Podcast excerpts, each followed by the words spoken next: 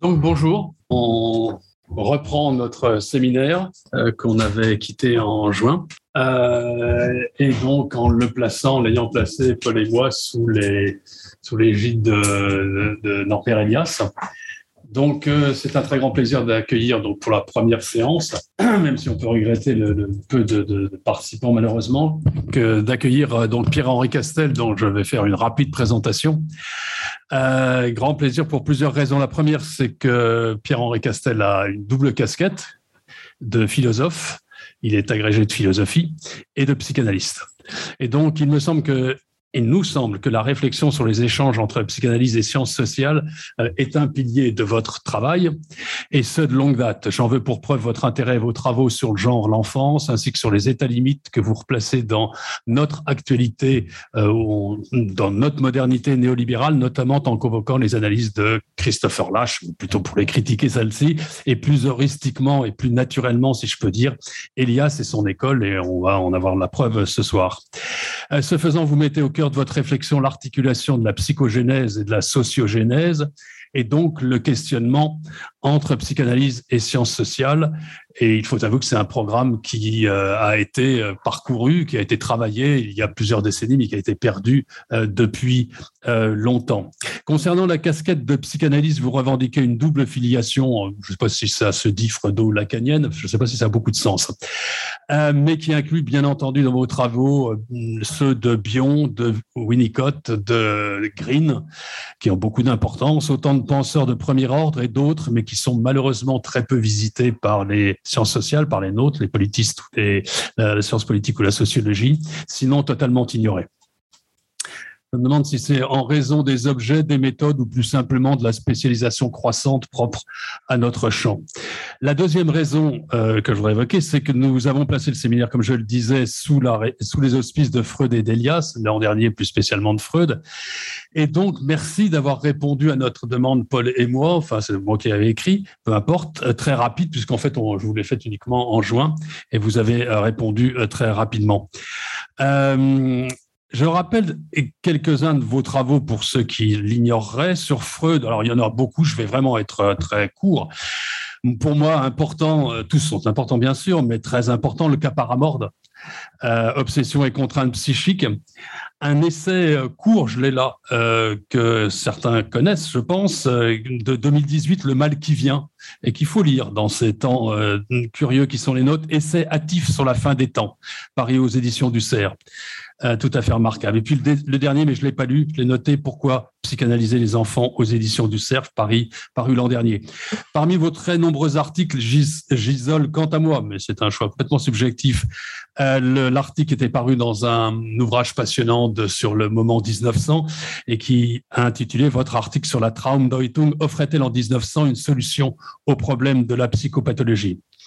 Vos travaux évidemment sur la pulsion de mort, et notamment un article qui me semble avoir préfiguré finalement l'ouvrage de 2018, qui était l'article de 2017. Quand je faisais un cours ici, je l'avais donné, je me rappelle, en 2018 à étudier aux étudiants, La psychanalyse, la culture et le mal qui vient dans la revue française de psychanalyse numéro 81 sur Elias et pas seulement sur Freud ou sur tous vos autres travaux. Un article récent, évidemment, euh, que je dois mentionner dans le numéro spécial qui a été intitulé Sociologie politique de Norbert Elias sous la direction de Moreau de Bellin et d'Annie Tron et intitulé, je le cite, l'article, votre article, Informalisation et vie psychique, un programme de recherche hélassien, point, la crise du moi chez les psychanalystes et les moralistes critiques de la modernité récente et l'invention de la, de la catégorie d'état limite. La troisième raison que j'évoquerai, euh, est lié à la réponse que vous nous avez faite dans la demande euh, de ce séminaire d'Elias et vous nous indiquez euh, donc euh, et j'en profite pour le faire et on le mettra sur le sur notre site l'essentiel de votre page personnelle sur lequel on peut trouver tous les séminaires. Et là si vous voulez des séminaires sur la psychanalyse là vous en avez de très très intéressants très nombreux très intéressants. Et vous dites dans un de ces séminaires peut-être le dernier que je enfin le dernier que j'ai écouté peut-être que c'était le dernier de, de, de juin dernier dans lequel vous avez vous indiquez avoir lancé un programme de recherche international sur la pulsion de mort. Euh, je me demande si vous pourriez pas nous dire un petit peu plus au tout début. Et je me posais la question, mais peut-être qu'elle est complètement euh, à côté. Qu'est-ce qui ose lancer un, qu'est-ce qui ose financer un programme sur la pulsion de mort? Ou alors est-ce que c'est uniquement une, enfin uniquement, c'est pas uniquement, est-ce que c'est limité à des échanges avec d'autres? Enfin bref, je voudrais savoir. J'arrête là, mais, mais, mais mes, notes et je vous renouvelle mes remerciements avec Paul d'avoir accepté de participer à cette première séance du séminaire. Et donc, vous avez la parole. Bien, écoutez, je, vous remercie de, votre invitation euh, qui, est, euh, va me permettre en fait d'étaler des questions de recherche que, ce n'est pas un exposé où je vais vous raconter des résultats, c'est plutôt un, exposé dans lequel je vais présenter des questions de recherche qui, qui m'occupent et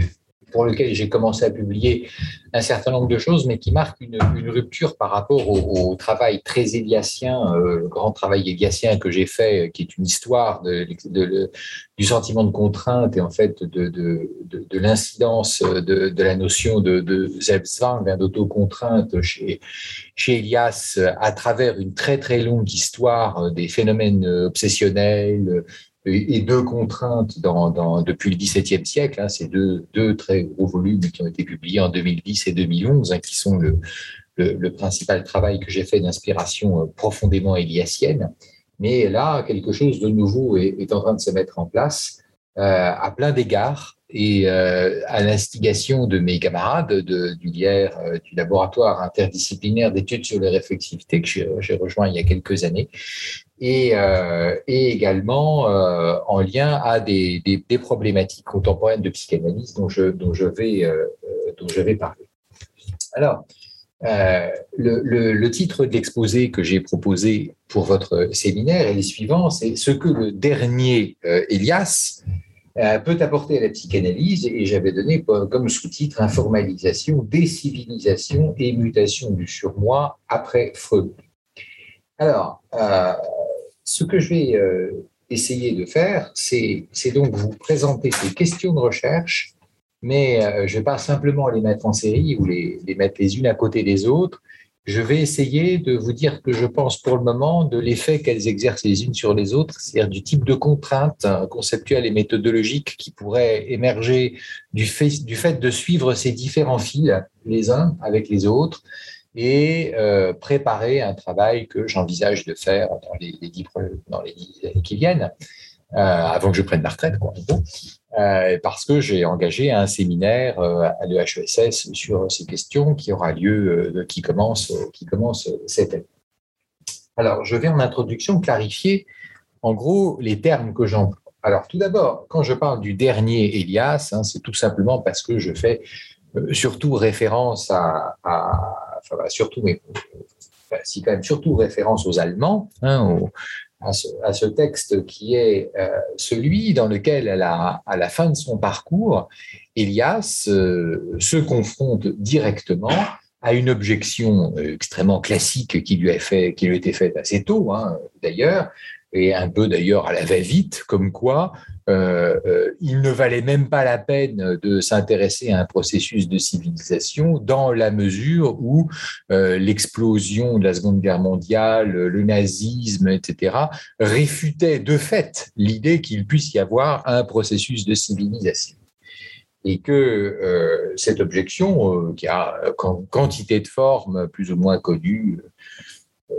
de Sigmund Bauman est assez célèbre, etc., est, une objection qui en réalité euh, montre euh, l'insuffisance complète de compréhension de ce que euh, Elias appelle le processus de civilisation, la capacité de ce processus de civilisation à subir des, tensions internes, des contradictions, des arrêts, des développements, et même de la nature même de ce qu'on appelle là, le processus de civilisation. Alors, une des choses qui m'a euh, beaucoup frappé, c'est que c'est le texte dans lequel il se confronte à ce qu'il appelle la décivilisation. Et euh, Dominique Linard faisait dans un de ces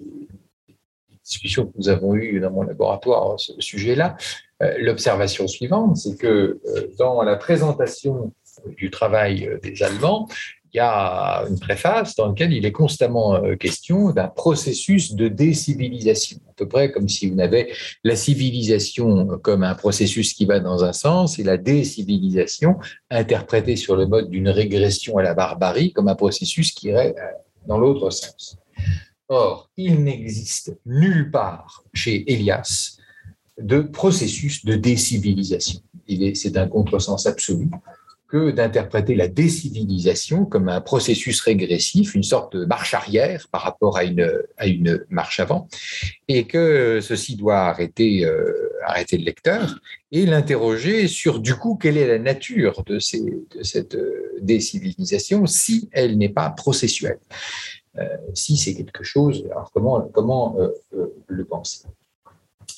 Il y a une deuxième inflexion euh, majeure de l'analyse du processus de civilisation qui est, euh, qui est sensible dans le, développement de la pensée euh, d'Elias, c'est ce qu'on appelle l'informalisation. Alors, je vais en donner un, certain nombre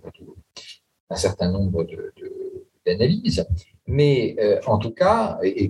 qui, qui émerge chez Elias dans ses travaux sur le sport. C'est dans les travaux sur le sport que vous avez euh, non pas les premières occurrences, mais les premières élaborations conceptuelles raffinées de ce qu'il appelle l'informalisation.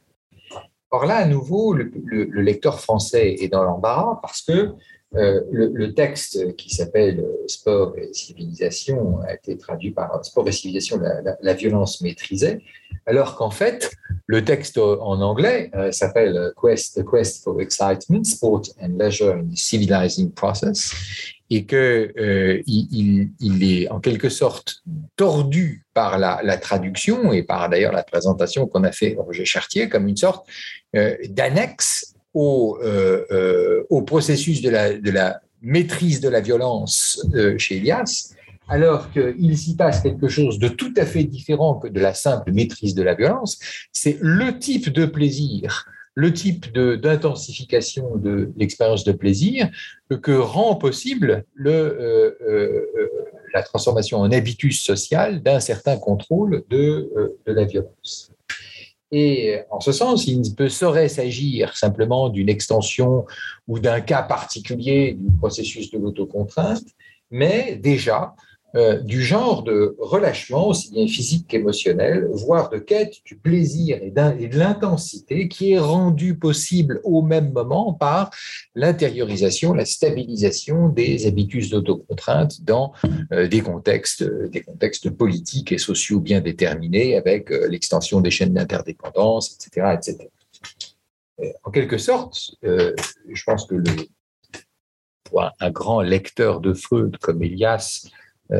l'évidence de ce Quest for Excitement et euh, renvoie à, à, Freud qui révise cette théorie du plaisir comme décharge en tenant compte de, euh, de l'augmentation plaisante de l'excitation, hein, c'est-à-dire de, ce qu'on appelle les plaisirs préliminaires dans, dans la vie sexuelle, avec euh, le, fait de devoir tenir compte du fait qu'il y a des intensités que nous cherchons à augmenter, parce qu'augmenter ces intensités-là est agréable en soi, et que ça, ça ne cadre plus du tout avec sa première théorie euh, du, du, plaisir comme simple décharge et, et évacuation. Donc, The Quest for Excitement se met en écho euh, en, traitant euh, sociologiquement et historiquement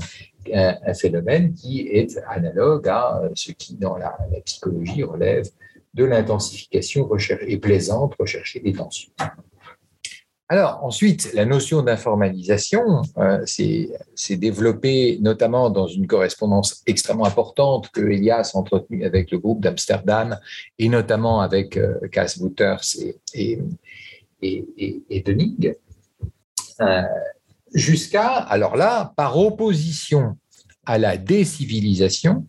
être considéré tout à fait légitimement comme un processus, ce qui est un mot très chargé chez Elias, hein, un terme qui, implique euh, euh, beaucoup de choses, dont d'ailleurs dans mes travaux je ne retiens qu'une partie, hein, ce qui est vraiment le plus historicisable et en plus des processus qui sont historicisables dans le contexte de la modernité. Mais chez Elias, la notion de processus englobe des, des, choses extrêmement anciennes qui peuvent remonter jusqu'à l'hominisation même ou euh, des processus très enracinés dans la physiologie ou des choses de ce genre. Alors, le processus d'informalisation, euh, c'est un, euh, serait, euh, d'après Wouters, et il y a chez les, dans l'école d'Amsterdam, et surtout chez les, lecteurs un peu critiques, les éliassiens un peu critiques de l'école d'Amsterdam, comme, comme Richard Kilminster, un débat autour de cette question, euh, un moment qui suivrait la période d'intériorisation des contraintes qui a été décrite par Elias, euh, disons dans la période 1800 post-victorienne, n'est-ce pas, 1850, 1870, euh, jusqu'à euh, un travail qui porte sur des époques que, que Elias n'a pas à proprement parler analysé lui-même, mais dont ses élèves, comme Casper, se, se sont se sont entichés et dont ils ont euh, examiné de façon extrêmement riche et érudite les développements dans le registre notamment de la sexologie ou des transformations des rapports entre les hommes et les femmes, etc. etc. Alors, l'idée d'informalisation, je ne sais pas comment ça va être traduit par les, amis, les collègues qui traduisent l'informalisation, c'est qu'il existerait un control decontrolling of emotions, une sorte de, relâchement contrôlé euh, des émotions, euh, dont les euh, premières instances paradigmatiques sont justement liées au sport et à l'analyse du sport et des joies liées à, l'exercice physique et à la socialisation de ces joies, par exemple dans un stade de football, dans l'histoire du football anglais ou des choses de ce, de ce genre-là, mais étendues euh, comme un, moyen d'analyser des transformations euh, qui euh, feraient suite au moment de l'intériorisation sous forme d'autocontrainte de, du contrôle des émotions, de la motricité et même de la, de, la pensée et de l'action hein, qui font le, cœur des, travaux sur la dynamique de l'Occident ou sur la, société de groupe. Alors, ce qui est intéressant, et c'est pour ça que je, vais traiter, ça importe d'aborder les deux, c'est que euh, jusqu'à un certain point, euh, un certain nombre de ces phénomènes de control, decontrolling of emotions ont été interprétés, euh, notamment dans l'essayisme conservateur ou réactionnaire, comme des phénomènes de perte et de dégradation et même de décivilisation par rapport aux acquis de, euh, du contrôle de soi, de la domination de soi, dont euh, euh, le type standard était l'individualisme rigoureux, le rough individualism américain. Et évidemment, la, figure de lâche apparaît comme un de ceux qui a pensé ce control, decontrolling of emotion comme étant fondamentalement régressif par rapport au niveau d'intégration civilisationnelle qui aurait été atteint dans c'est ce qu'il appelle euh, le, le, narcissisme des sociétés contemporaines. Et effectivement, c'est une opération extrêmement complexe que de montrer que le control, decontrolling of emotions est un ensemble de règles normatives extrêmement subtiles qui prolonge et n'abolit pas euh, l'autocontrainte, qui lui donne de nouvelles formes et qui, même à la limite, c'est la thèse que j'essaie de soutenir, mais qui est en, réalité la thèse que soutiennent tous les Éliassiens, euh, est en réalité un approfondissement de l'autocontrainte, un raffinement et même éventuellement une exacerbation de l'autocontrainte et non cette espèce de, euh, truc qui part à volo euh, et qui est une simple dégradation, voire un processus de décivilisation par rapport à l'intégration du,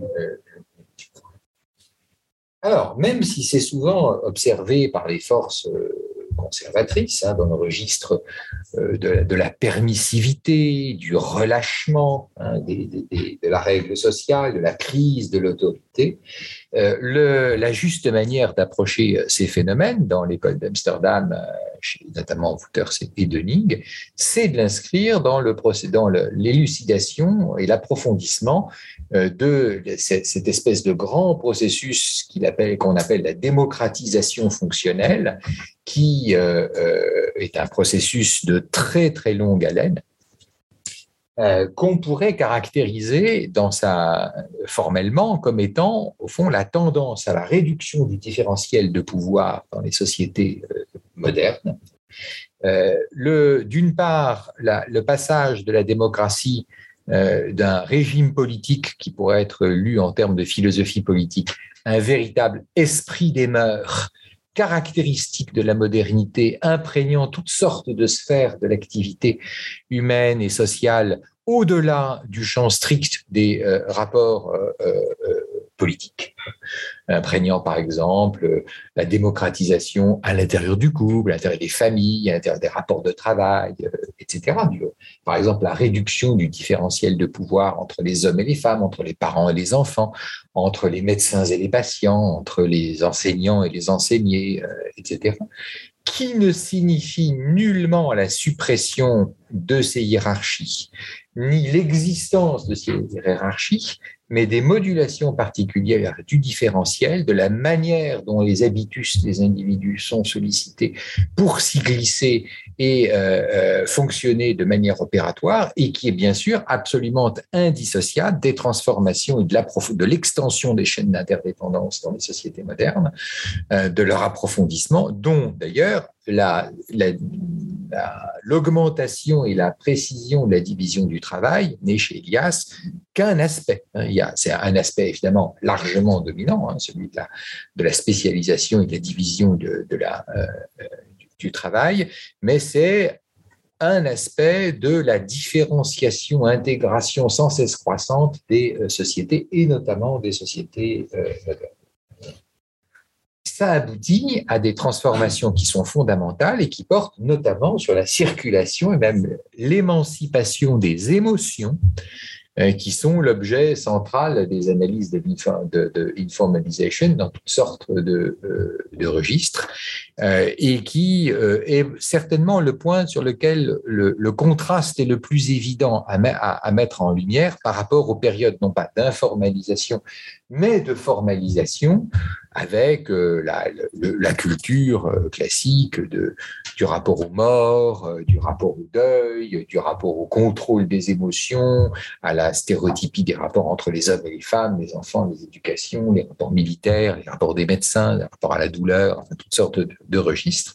Euh, vous avez, alors bah, l'exemple était extrêmement connu, donc je le cite un peu euh, pour mémoire, vous êtes passé euh, d'une civilisation dans laquelle il est absolument un peu interdit d'annoncer à quelqu'un qu'il va mourir, à une civilisation dans laquelle on déploie toutes sortes de moyens pour le préparer émotionnellement à l'annonce quand il a un cancer ou une maladie terminale, qu'il va mourir, etc. Et où les exigences normatives, qui étaient celles de ne surtout rien dire, se sont changées en exigences normatives de trouver les moyens, corrects d'annoncer à la famille, etc exemple tout à fait ordinaire, euh, dans lequel l'expression des émotions de chagrin en public, par exemple, était, était profondément prohibée, et où la grandeur de l'individu se mesure à la capacité à,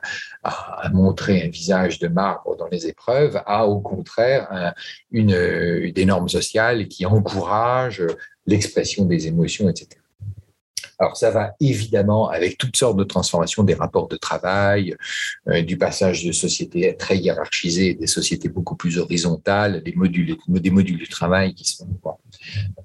il y a un, champ absolument immense euh, de, dans lequel a été testée la notion de démocratisation euh, fonctionnelle qui va bien au-delà, comme on voit, de la simple réduction des rapports de pouvoir au sens politique du terme dans cette intégration et cette différenciation accrue, au point qu'il y a, émerge une plus grande tolérance sociale à la variabilité euh, des, euh, des, trajectoires euh, individuelles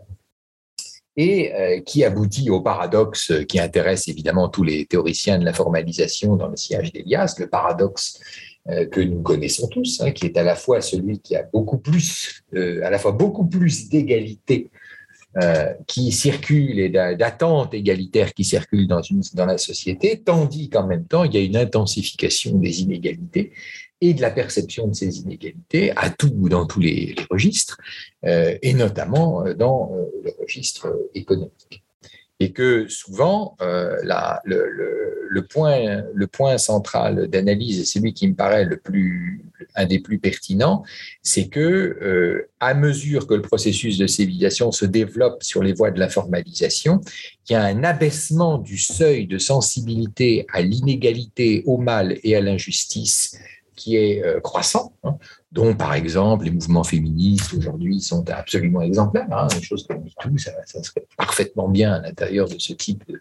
de, ou des choses qui jusqu'ici étaient tenues pour supporter, euh, supportables, voire qu'on pouvait se flatter de supporter, deviennent au contraire de manière normative des choses qu'il faut contre lesquelles il faut explicitement lutter, voire pour lesquelles il faut produire des normes, des règlements, voire des lois hein, pour euh, des alors, ce qui accompagne euh, ce processus général de l'informalisation, c'est un déclin relatif de la culpabilité euh, euh, et en même temps que ce déclin relatif de la culpabilité, c'est ça que je trouve tout à fait fascinant dans les travaux de l'école d'Amsterdam, un, un, accroissement du sentiment du danger qu'il peut y avoir avec le jeu avec les codes. C'est-à-dire que l'informalisation, c'est la possibilité de jouer avec les codes. On peut jouer avec les codes, sauf que euh, le jeu avec les codes devient euh, les codes de, la de la, du contrôle de soi, du contrôle de ses émotions, etc. Ce jeu devient lui-même un jeu dangereux qui appelle un surcroît de réflexivité, une augmentation considérable de l'attention à la réaction d'autrui et un ajustement euh, euh, du propos qui, euh, bien loin de montrer une sorte de déliquescence du contrôle de soi dans les sociétés de l'informalisation, fait plutôt signe vers des exigences supplémentaires de contrôle de ce que c'est que, euh, par exemple, l'humour, par exemple, de ce que c'est que euh, la déclaration de ses sentiments, euh, l'expression de ses pulsions sexuelles ou des choses de ses, pulsions de violence, hein, lesquelles sont toujours tout à fait présentes, sont absolument pas disparues, mais bien loin d'être informalisé, appelle, et de plus en plus jeune et de manière de plus en plus riche et en sollicitant toujours plus de catégories fines et nouvelles, une réflexivité, une intégration euh, subjective euh, euh, nouvelle. Avec le paradoxe auquel on résume souvent un peu de façon précipitée le travail de Cass le travail, qui est le paradoxe, n'est-ce pas, qui est, qui est d'assumer l'ensemble des contraintes euh, mais de façon cool. Hein, c'est la coolitude hein, qui est le, modèle euh, souvent euh, exprimé, n'est-ce pas? C'est qu'en réalité, on parle avec les étudiants de façon très très cool, hein, sauf qu'en réalité, quand on lit leurs travaux, quand on discute avec eux, même s'il y a un degré d'informalisation qui est absolument étonnant, en tout cas même déjà pour des gens de ma génération euh, par rapport à ce qui se passait il y a 30 ans avec un directeur de thèse. Euh, néanmoins, euh, il n'y a aucun doute sur le fait qu'il y en a un qui est un directeur de thèse et l'autre qui est un étudiant en thèse. Hein. Et cependant, le tutoiement, le, la possibilité de se voir au café, la, manière de, s'intéresser au développement personnel de la personne avec qui on interagit, etc., c'est complètement euh, transformé et exige tant de la part de l'étudiant que du directeur de, thèse, par exemple, pour un exemple que je connais bien, une maîtrise extrêmement élevée des codes avec lesquels en même temps on joue. Et donc la possibilité de danger supplémentaire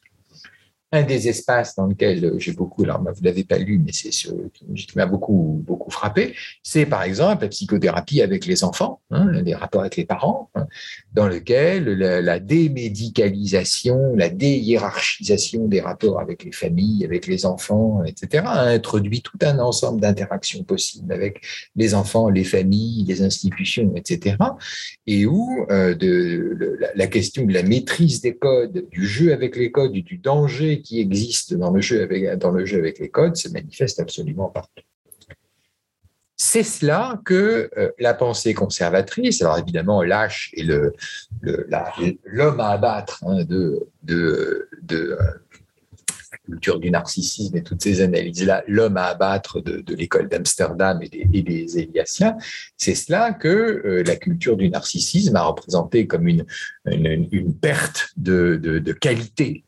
dans euh, les relations sociales, voire un effondrement euh, de nature psychologique lié à un effondrement lui-même de nature politique de la démocratie américaine et de ses exigences euh, normatives hein, chez Lâche, qui s'inscrit d'ailleurs chez Lâche dans tout un ensemble de travaux sur la famille, euh, qui a commencé bien avant euh, la, la, culture du narcissisme. Et au contraire, l'idée qui est, qui est mise en avant par, par l'école d'Amsterdam et par les Éliassiens sur l'informalisation, c'est qu'il ne s'agit pas du tout d'un relâchement de la règle sociale, mais d'un raffinement supplémentaire et d'exigence de contrôle qui, assurément, peuvent provoquer chez tel ou tel des nouvelles incapacités, des nouvelles paralysies, des nouvelles inadéquations normatives, créant des formes de pathologies spécifiques qui, euh, sur lesquelles je vais bien sûr. Donc le dernier Elias, c'est celui qui est repris par l'école d'Amsterdam. Et celui qui m'intéresse le plus, c'est euh, le, le les travaux qui m'intéressent le plus et que je trouve les plus significatifs pour euh, la réflexion psychanalytique, c'est ceux qui se trouvent justement dans la zone grise, c'est-à-dire avons-nous affaire à des processus de décivilisation ou à des processus d'informalisation?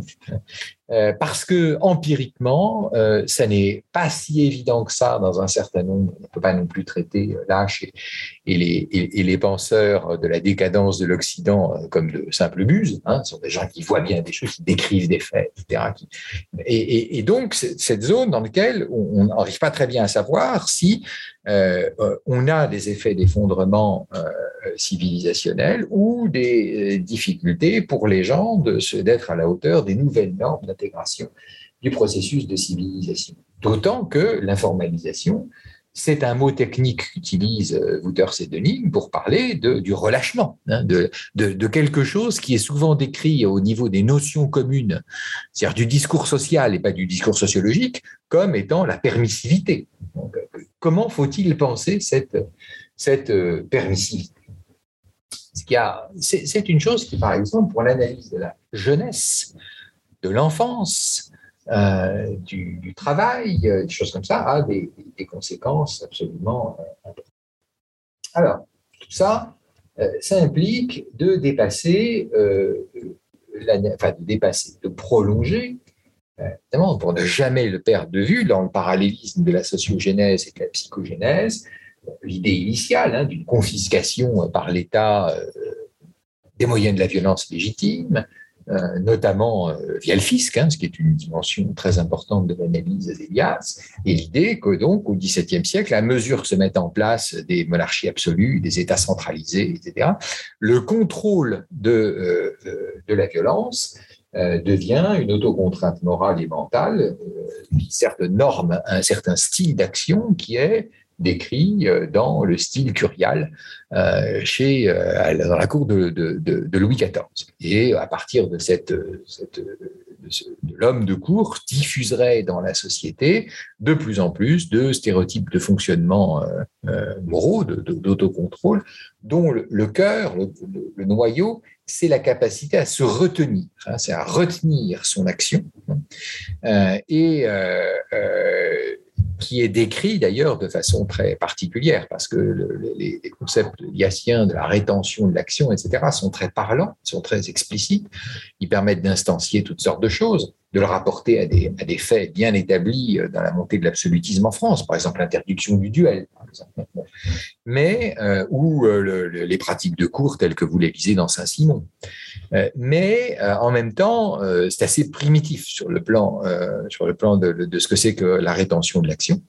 et de ce que c'est qu'une action, de ce que c'est que la retenir, quel est le rapport à l'intentionnalité, qu'est-ce que c'est que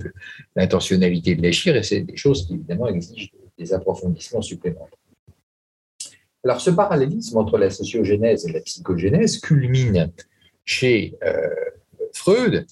euh, aux yeux d'Elias, qui est celui qui est, aux yeux d'Elias, le, penseur qui, en mettant en, évidence la notion de surmoi, euh, caractérise le mieux psychologiquement une norme d'autocontrainte qui s'est diffusée dans la société jusqu'à pénétrer les habitus corporelle, émotionnelle, d'action de vastes euh, quantités euh, de gens. Et que le surmoi, même si c'est un concept psychologique pour psychologue élaboré euh, par, Freud, euh, cerne une transformation des esprits sous le sceau de l'autocontrainte dans un contexte bien particulier, celui de l'individualisme libéral dans des sociétés capitalistes, euh, où le contrôle de soi, la capacité à, se mettre de soi-même au travail, à se critiquer soi-même, à améliorer ses performances, à intégrer ses performances en tenant compte de l'opinion des autres à l'intérieur de structures de travail extrêmement précises, avec une division du travail qui fait une très large part aux travailleurs intellectuels, euh, dans des sociétés euh, euh, où la, hiérarchie, par exemple le système des Konzern, des Taibatsu au Japon, etc., organise des, véritables vies autour du contrôle du soi et de la, capacité à, l'autocritique, produit tout un ensemble de types humains particulièrement, particulièrement exemplaires. Et ce qui est très intéressant, évidemment, c'est que au lieu de se contenter de relever les injonctions moralisatrices au contrôle de soi, euh, l'analyse psychanalytique du surmoi permet à Elias de penser que l'autocontrainte produit réellement des types d'esprits. C'est qu'on on est entré dans la fabrique réelle des esprits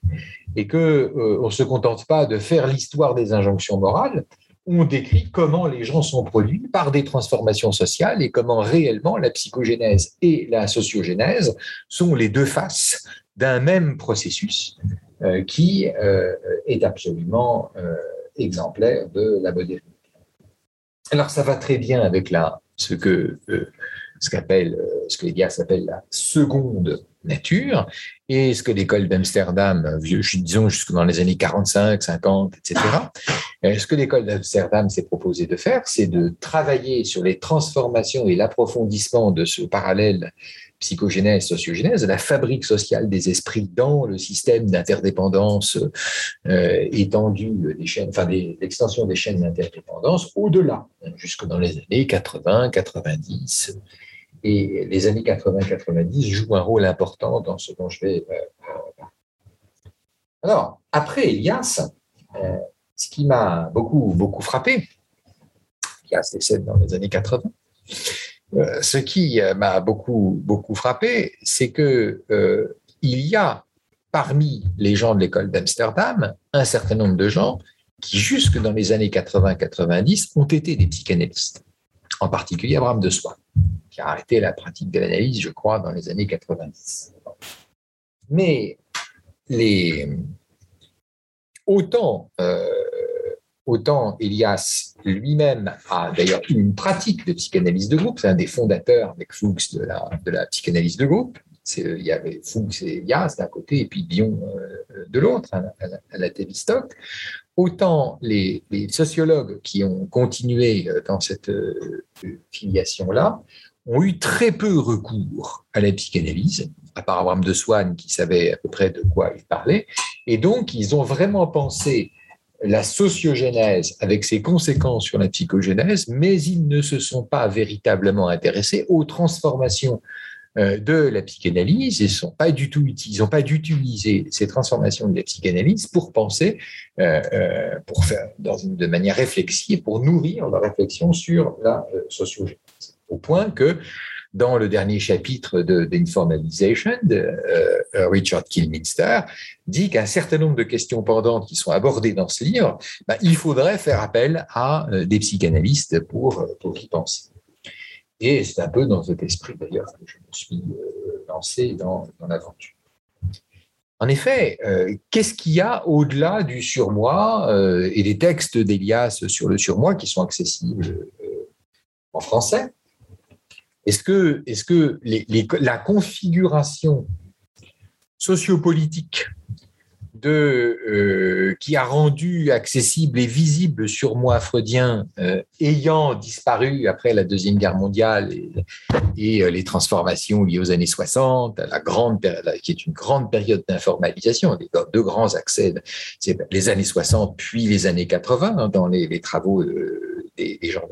d'Amsterdam. Est-ce qu'on doit considérer que ben, le surmoi, ça n'existe plus? Ou bien qu'il y a eu des transformations et des évolutions euh, du surmoi, mais alors comment les caractériser en termes éliassiens euh, en parallèle strict avec des transformations euh, des chaînes d'interdépendance décrites du côté de la sociogénétique. Et donc, moi, ce que j'avais fait dans, les, dans la âme scrupuleuse, vie d'angoisse, tristes obsédés, c'était de, restituer la dynamique morale de la mise en place de l'autocontrainte à partir d'une élucidation des maladies liées à l'autocontrainte, hein, c'est-à-dire l'idée que, que, Elias défend constamment l'idée que l'autocontrainte, pour faire un fait social, il ne faut pas qu'elle soit trop puissante, trop forte. Il faut qu'elle soit euh, répandu dans de vastes étendues de la population, de, de, nombreuses personnes puissent soient soumises à ces normes sociales, hein, et que effectivement il y a des lieux, il y a des points dans lesquels euh, la rétention de l'action, le contrôle de l'action, les, idéaux de, de l'autocontrainte produisent des empêchements euh, l'action, des embarras spécifiques de l'agir qui n'existent que dans ces sociétés-là. Et j'ai raconté dans, euh, depuis le XVIIe siècle où est-ce que c'était apparu, hein, à quel moment c'était apparu, euh, ce, que, ce que Elias ne fait absolument pas. Donc c'était un, complément psychologique qui retraçait l'origine de ce qu'on appelle les névroses de contrainte, qui est le terme, la névrose, inventé par Freud pour rendre compte au XIXe siècle de euh, du fait social auquel il va euh, euh, se, concentrer pour faire émerger sa notion de, de surmoi. Et j'avais prolongé les choses en, analysant ce qui se passe après, hein, c'est-à-dire comment la névrose de contrainte, la névrose obsessionnelle, tend à se transformer, à se reconfigurer dans les années 60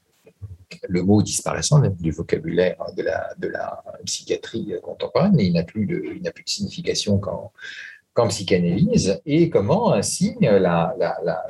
névrose se transformait de la même manière que se transformaient les exigences de l'autocontrainte dans les années 60 et 1980, de la même manière que le type de société, notamment des rapports de travail, des rapports de famille, des rapports de sexe, etc., se modifiait au-delà euh, des années de la Deuxième Guerre mondiale. Alors, ce qui, ce qui fait de, de, mon entreprise une entreprise assurément tout à fait euh, marginale et qui, je crois, n'a pas vraiment... Euh, ces travaux ont été assez peu, peu repris, c'est que euh, lorsque, par exemple, les éditeurs, euh, l'AIR notamment, euh, des travaux de, des travaux de, et la manière dont ils lisent la psychanalyse à partir de, considérations éliassiennes et plutôt bourdieusiennes, savoir une sorte de conflation de l'idée d'apicus chez Bourdieu et chez,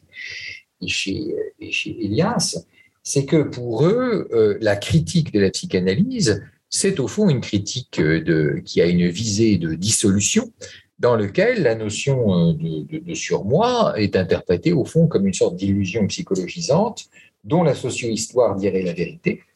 que ce sont des artifices naturalisants qui sont propres à la psychologie, euh, que de décrire en termes de surmoi euh, des impératifs normatifs comme ceux qui sont véhiculés par les autocontraintes flicassiennes, et que une, une, claire pensée sociologique devrait finir au fond par dissoudre comme euh, relativement inconsistant ce type de, de, notion. Alors, c'est comme ça en tout cas que je sens euh, la méfiance ou l'idée de réécrire ou de reprendre sur un autre plan euh, les, travaux psychanalytiques dans certains exercices sociologiques contemporains. je force un peu le trait, mais ça m'a beaucoup frappé en particulier parce que du coup, les, dynamiques internes, les polémiques, les transformations, les espaces de controverse ouverts à l'intérieur de la psychanalyse autour de des questions qui tournent autour du surmoi euh, sont tenues pour euh, euh nul et non avenues, soit elles sont ignorées, euh, et c'est pas simplement ignorant, une ignorance d'érudition ou une, ignorance d'enquête, euh, soit parce qu'en fait c'est l'esprit même de la psychanalyse qui est considéré comme n'étant pas pertinent pour, pour élucider euh, les objets de la recherche sociologique. En revanche, je crois que l'attitude que je, suggère d'adopter dans les travaux que je projette est exactement l'opposé. Elle consiste à dire que je ne pense pas qu'en fait pour quelqu'un comme Elias, il y a une ambition de réduction de la psychogénèse à la sociogénèse, ni l'inverse. Hein. C'est qu'au contraire, l'une et l'autre marchent dans l'autre et qu'il ne s'agit pas euh, de faire autre chose que de s'appuyer sur ce parallèle pour approfondir et affiner les analyses. Dans ce cas-là, si c'est bien le cas, alors on doit trouver, comme Elias avec Freud, une manière de respecter l'autonomie de l'expérience de la contrainte interne psychique, mais dans d'autres contextes que ceux du surmoi classique. Et évidemment, ce qui m'a intéressé beaucoup, c'est de me pencher sur ce que euh, Wooders et Denis disent de l'informalisation, mais aussi ce qu'Abraham de Swan dit de la décivilisation, de son travail sur la décivilisation, notamment dans les Killing Compartments, pour euh, voir si un certain nombre de, notions proprement psychanalytiques pouvaient être remobilisées, clarifiées, remises en jeu, en sorte de participer à l'éclaircissement et l'approfondissement, au raffinement de l'analyse des, euh, phénomènes, des phénomènes sociaux et qu'on comprenne mieux comment cette société des individus est confrontée à un type particulier de tension euh, qui euh, euh, influe sur la fabrique des esprits et sur la fabrique dont les non pas les normes auxquelles les individus se réfèrent, mais les appareils psychiques même dont les individus sont équipés pour pouvoir interagir socialement dans les contextes sociaux qui sont les politiques qui sont dépendants. Et donc, ce que je, j'ai fait, j'ai essayé de montrer que, par exemple, dans une telle approche euh, de l'informalisation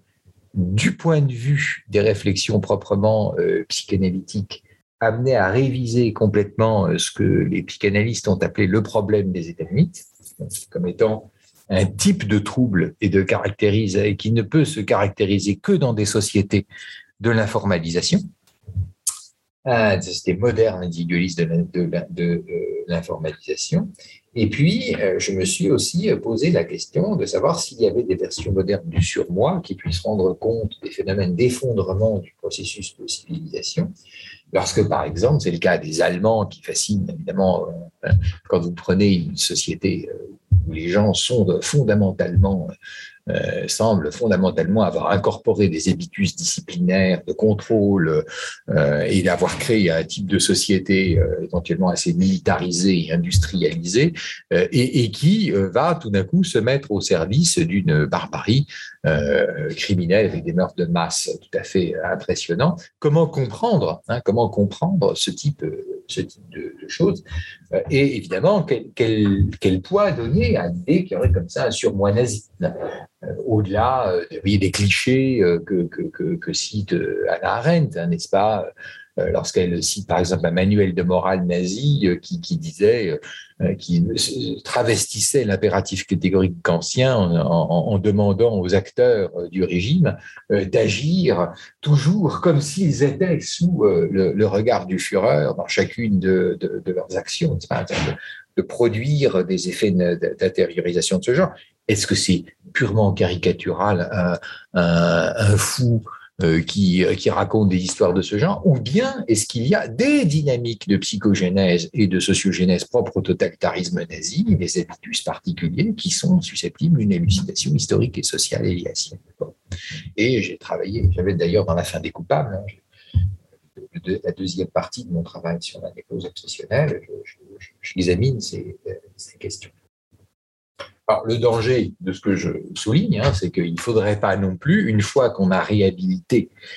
l'autonomie de la dimension de la psychogénèse et son irréductibilité à la sociogénèse, retomber dans le travers qui consisterait à faire d'effets sociaux de simples effets en aval euh, d'interaction interindividuelle. Alors, le programme que cela implique. Le programme de recherche qui s'ouvre quand vous faites ça est bien sûr herculéen. Et euh, je voudrais juste cerner ces contours et indiquer maintenant quelques chantiers euh, possibles. Et pour ça,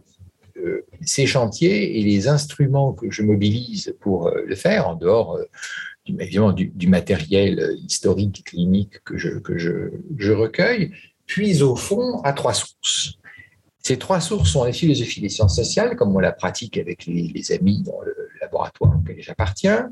la philosophie et l'histoire de la psychanalyse, et la philosophie de la connaissance, qui est une philosophie sociale de la connaissance, hein, dont l'aspiration pragmatiste, essentiellement pragmatiste, dont je vais dire ponctuellement quelques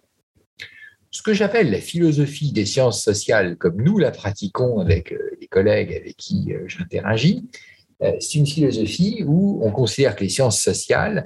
altèrent de manière substantielle le discours classique de la philosophie politique et que des notions comme processus de démocratisation ou démocratisation fonctionnelle, par exemple, remettent radicalement en jeu les analyses traditionnelles de la philosophie politique sur la démocratie comme régime, par exemple. Ce c'est une philosophie des sciences, euh, une philosophie des sciences euh, sociales qui s'intéresse à l'autonomie sur le, non pas comme autonomie individuelle, mais euh, d'ailleurs beaucoup plus dans sa euh, spéciation, euh, spécification euh, kantienne et hegelienne, comme des processus sociaux historiques de long terme se saisissant des sociétés modernes et où l'autonomie n'est pas du tout l'autonomie libérale dans la tête d'un individu comme capacité de cet individu à réfléchir, mais la caractéristique de sociétés qui produisent normativement des individus qui doivent avoir une pensée réflexive, une distance critique par rapport à eux-mêmes, parce que des États fonctionnent, qui produisent des systèmes réflexifs euh, qui encouragent et produisent des individus euh, euh, réflexifs. Voilà. Et en ce sens, la philosophie des sciences sociales a pour but de fournir des outils intellectuels qui permettent de politiser de manière pertinente des, des, questions qui sont des questions historiques et sociales. du côté de la philosophie de la psychanalyse, ce qui est perturbant dans les travaux que j'ai développé, euh, c'est que c'est une philosophie de la psychanalyse qui ne se contente pas du tout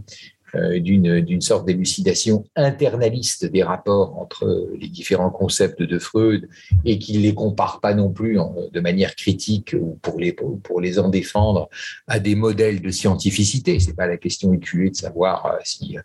la psychanalyse est une science, si une science naturelle, si les concepts freudiens de la causalité obéissent aux normes standards de l'épistémologie contemporaine sur la causalité ou pas, etc. Euh, c'est une philosophie de la psychanalyse qui s'intéresse à la genèse de la conceptualité psychanalytique et qui s'appuie notamment sur les controverses, sur une analyse des controverses et sur l'émergence et la stabilisation du sens des concepts psychanalytiques à travers les controverses. Euh, dès que j'ai dit euh, dès que j'ai dit cela, hein, c'est que vous voyez bien que c'est une philosophie de la psychanalyse qui tient beaucoup plus de la sociologie de la connaissance que de l'épistémologie, euh, puisqu'elle elle est anti-internaliste. Elle considère qu'en fait, c'est des controverses à l'intérieur de la psychanalyse ou de la psychanalyse avec des disciplines extérieures qui seules permettent d'établir la signification des concepts. Et non euh, de les, de, de, les étalonner sur des concepts présumés clairs, par exemple ceux de la physique, ceux des mathématiques, ou ceux de la logique, pour voir si dans quelle mesure ils y ressemblent suffisamment pour être intégrés à une explication scientifique euh, standard. Et bien sûr, l'instrument euh, de cette philosophie de la psychanalyse, précisément parce qu'elle est médiée par une analyse des controverses et par l'idée que le sens des concepts psychanalytiques est étroitement lié à leur usage social et aux transformations sociales de cet usage, c'est bien sûr une philosophie pragmatiste de la connaissance hein, qui euh, s'intéresse énormément au savoir-faire et à l'antériorité des savoir-faire pratiques et empiriques des acteurs sur les savoirs théoriques hein, et qui fait même à la limite des savoirs théoriques des acteurs la simple formalisation euh, euh sous forme de codification, sous forme de concepts, de règles qui sont implicitement suivies dans, dans la pratique c'est ce qui fait que, comme philosophe de l'esprit, je me suis rangé beaucoup plus du côté de, penseurs comme, comme, grands penseurs de la, contemporain de philosophie des sciences, de l'esprit, etc., comme des, des ou Brandom, euh, que d'aucune autre euh, école de philosophie analytique de l'esprit. Donc voilà le, périmètre dans lequel les choses se font, tout simplement parce que le, programme que j'esquisse euh, est, un, est, un, programme euh, sur un, champ complètement vierge. Hein. Euh, ce que vous avez, c'est grosso modo des gens qui vous font des espèces de parallèles qui relèvent de l'histoire culturelle entre tel concept freudien et puis ce qu'on disait chez, chez, les darwiniens de l'époque ou chez les philosophes de l'époque. Absolument personne ne s'intéresse à la, ni à la constitution du corpus psychanalytique en tant que tel dans ses interactions avec euh, des enjeux sociaux et politiques euh, de manière à articuler le développement conceptuel à, au développement social de manière substantielle, hein, et encore moins à l'idée que, euh, en analysant ceci, on n'analyse pas simplement des représentations, mais la genèse, la fabrique réelle des esprits euh, euh, des individus modernes, transformés à mesure que les sociétés se transforment historiquement. Donc on a souvent des histoires culturelles qui font des incursions dans l'épistémologie et qui dressent des parallèles plus ou moins féconds, mais on n'a personne qui s'attelle à la question de restituer les transformations de l'histoire de la psychanalyse à travers ces controverses à des transformations des appareils psychiques des individus dans, la, dans les sociétés modernes, euh, rapportées aux transformations du contexte socio-culturel et de l'évolution de, des chaînes d'interdépendance au sens éliasien du terme, de la division du travail, des modifications du droit, de la famille, de la sexualité, etc. Absolument personne ne se livre à ce genre de choses. Et donc, le, la tâche est évidemment, euh, pour ça que je la qualifie d'herculéenne, puisqu'elle elle, elle, elle, elle sort de ce qui serait simplement l'histoire culturelle une socio-histoire génétique, à la fois euh, au sens psycho et au sens socio, de euh, euh, l'individualisme et de l'individu moderne à travers, le prisme de la psychanalyse. Alors ça a déjà trois conséquences importantes. Hein. La première, c'est qu'il faut remodeler l'histoire conceptuelle de la psychanalyse.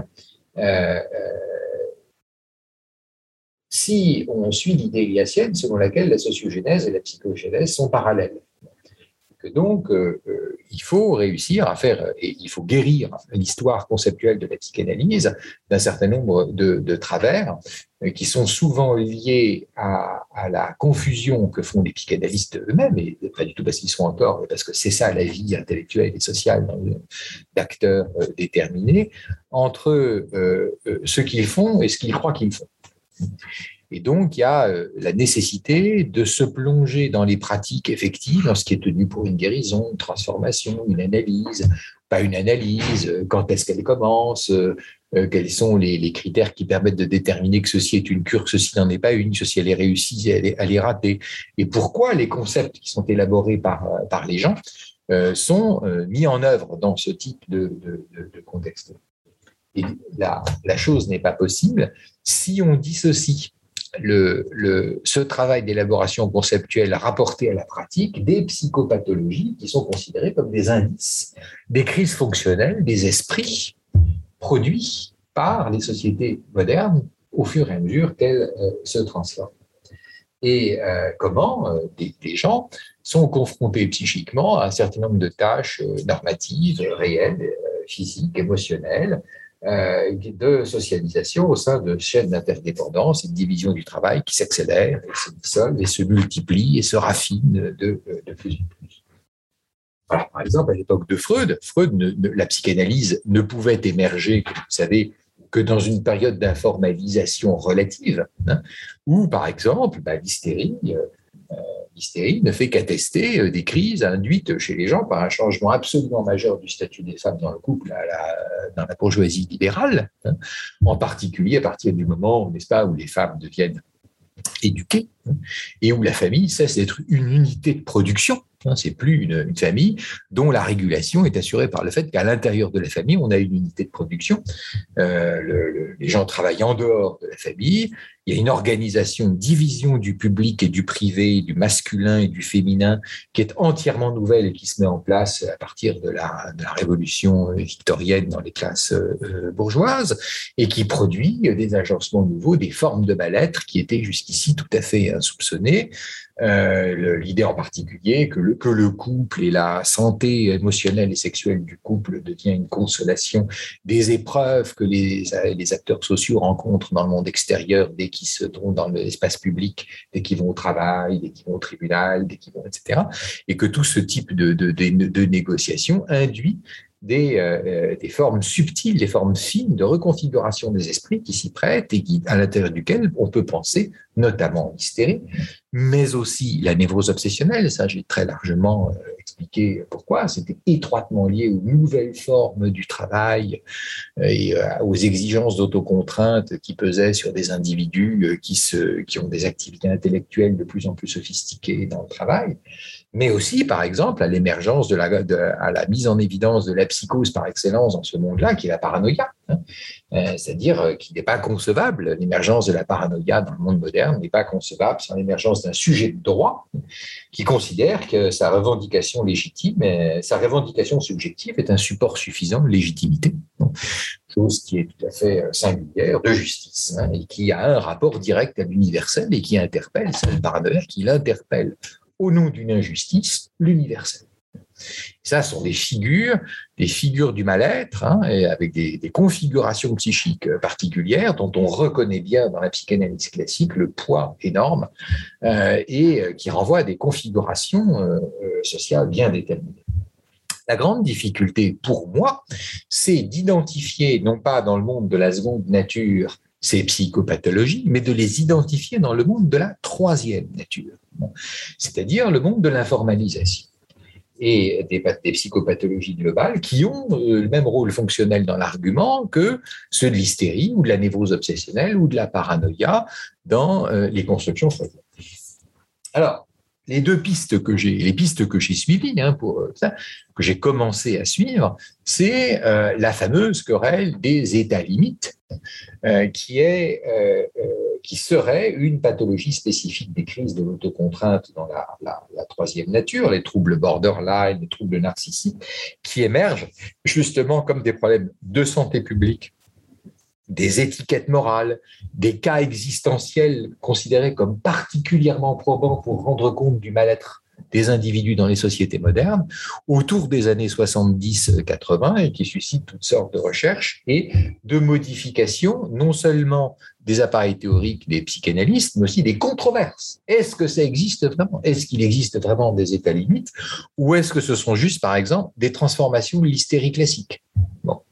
Qu'on a donc il y a tout un débat qui s'organise, des controverses entre psychanalystes, entre psychanalystes et non psychanalystes autour de, ces, de ces gens qui présentent le triptyque euh, classique des états limites, abandonnisme, passage à l'acte, indétermination des frontières du moi, qui semble comme ça se présenter de plus en plus dans les pratiques euh, des, médecins, des, des, psychiatres, euh, euh, devenir de plus en plus jeunes, apparaître dans différentes configurations, remettre en question certaines choses, parce qu'il y a beaucoup d'états limites qui sont des hommes, alors que les hystérités sont censées être plutôt des femmes. se mêler à la problématique effectivement du toxique, hein, puisque c'est il a, Freud n'écrit rien sur les toxicomanies. Hein. Tandis que dans la, problématique des états limites, le, problème de, l'intoxication euh, au, psychédélique, au,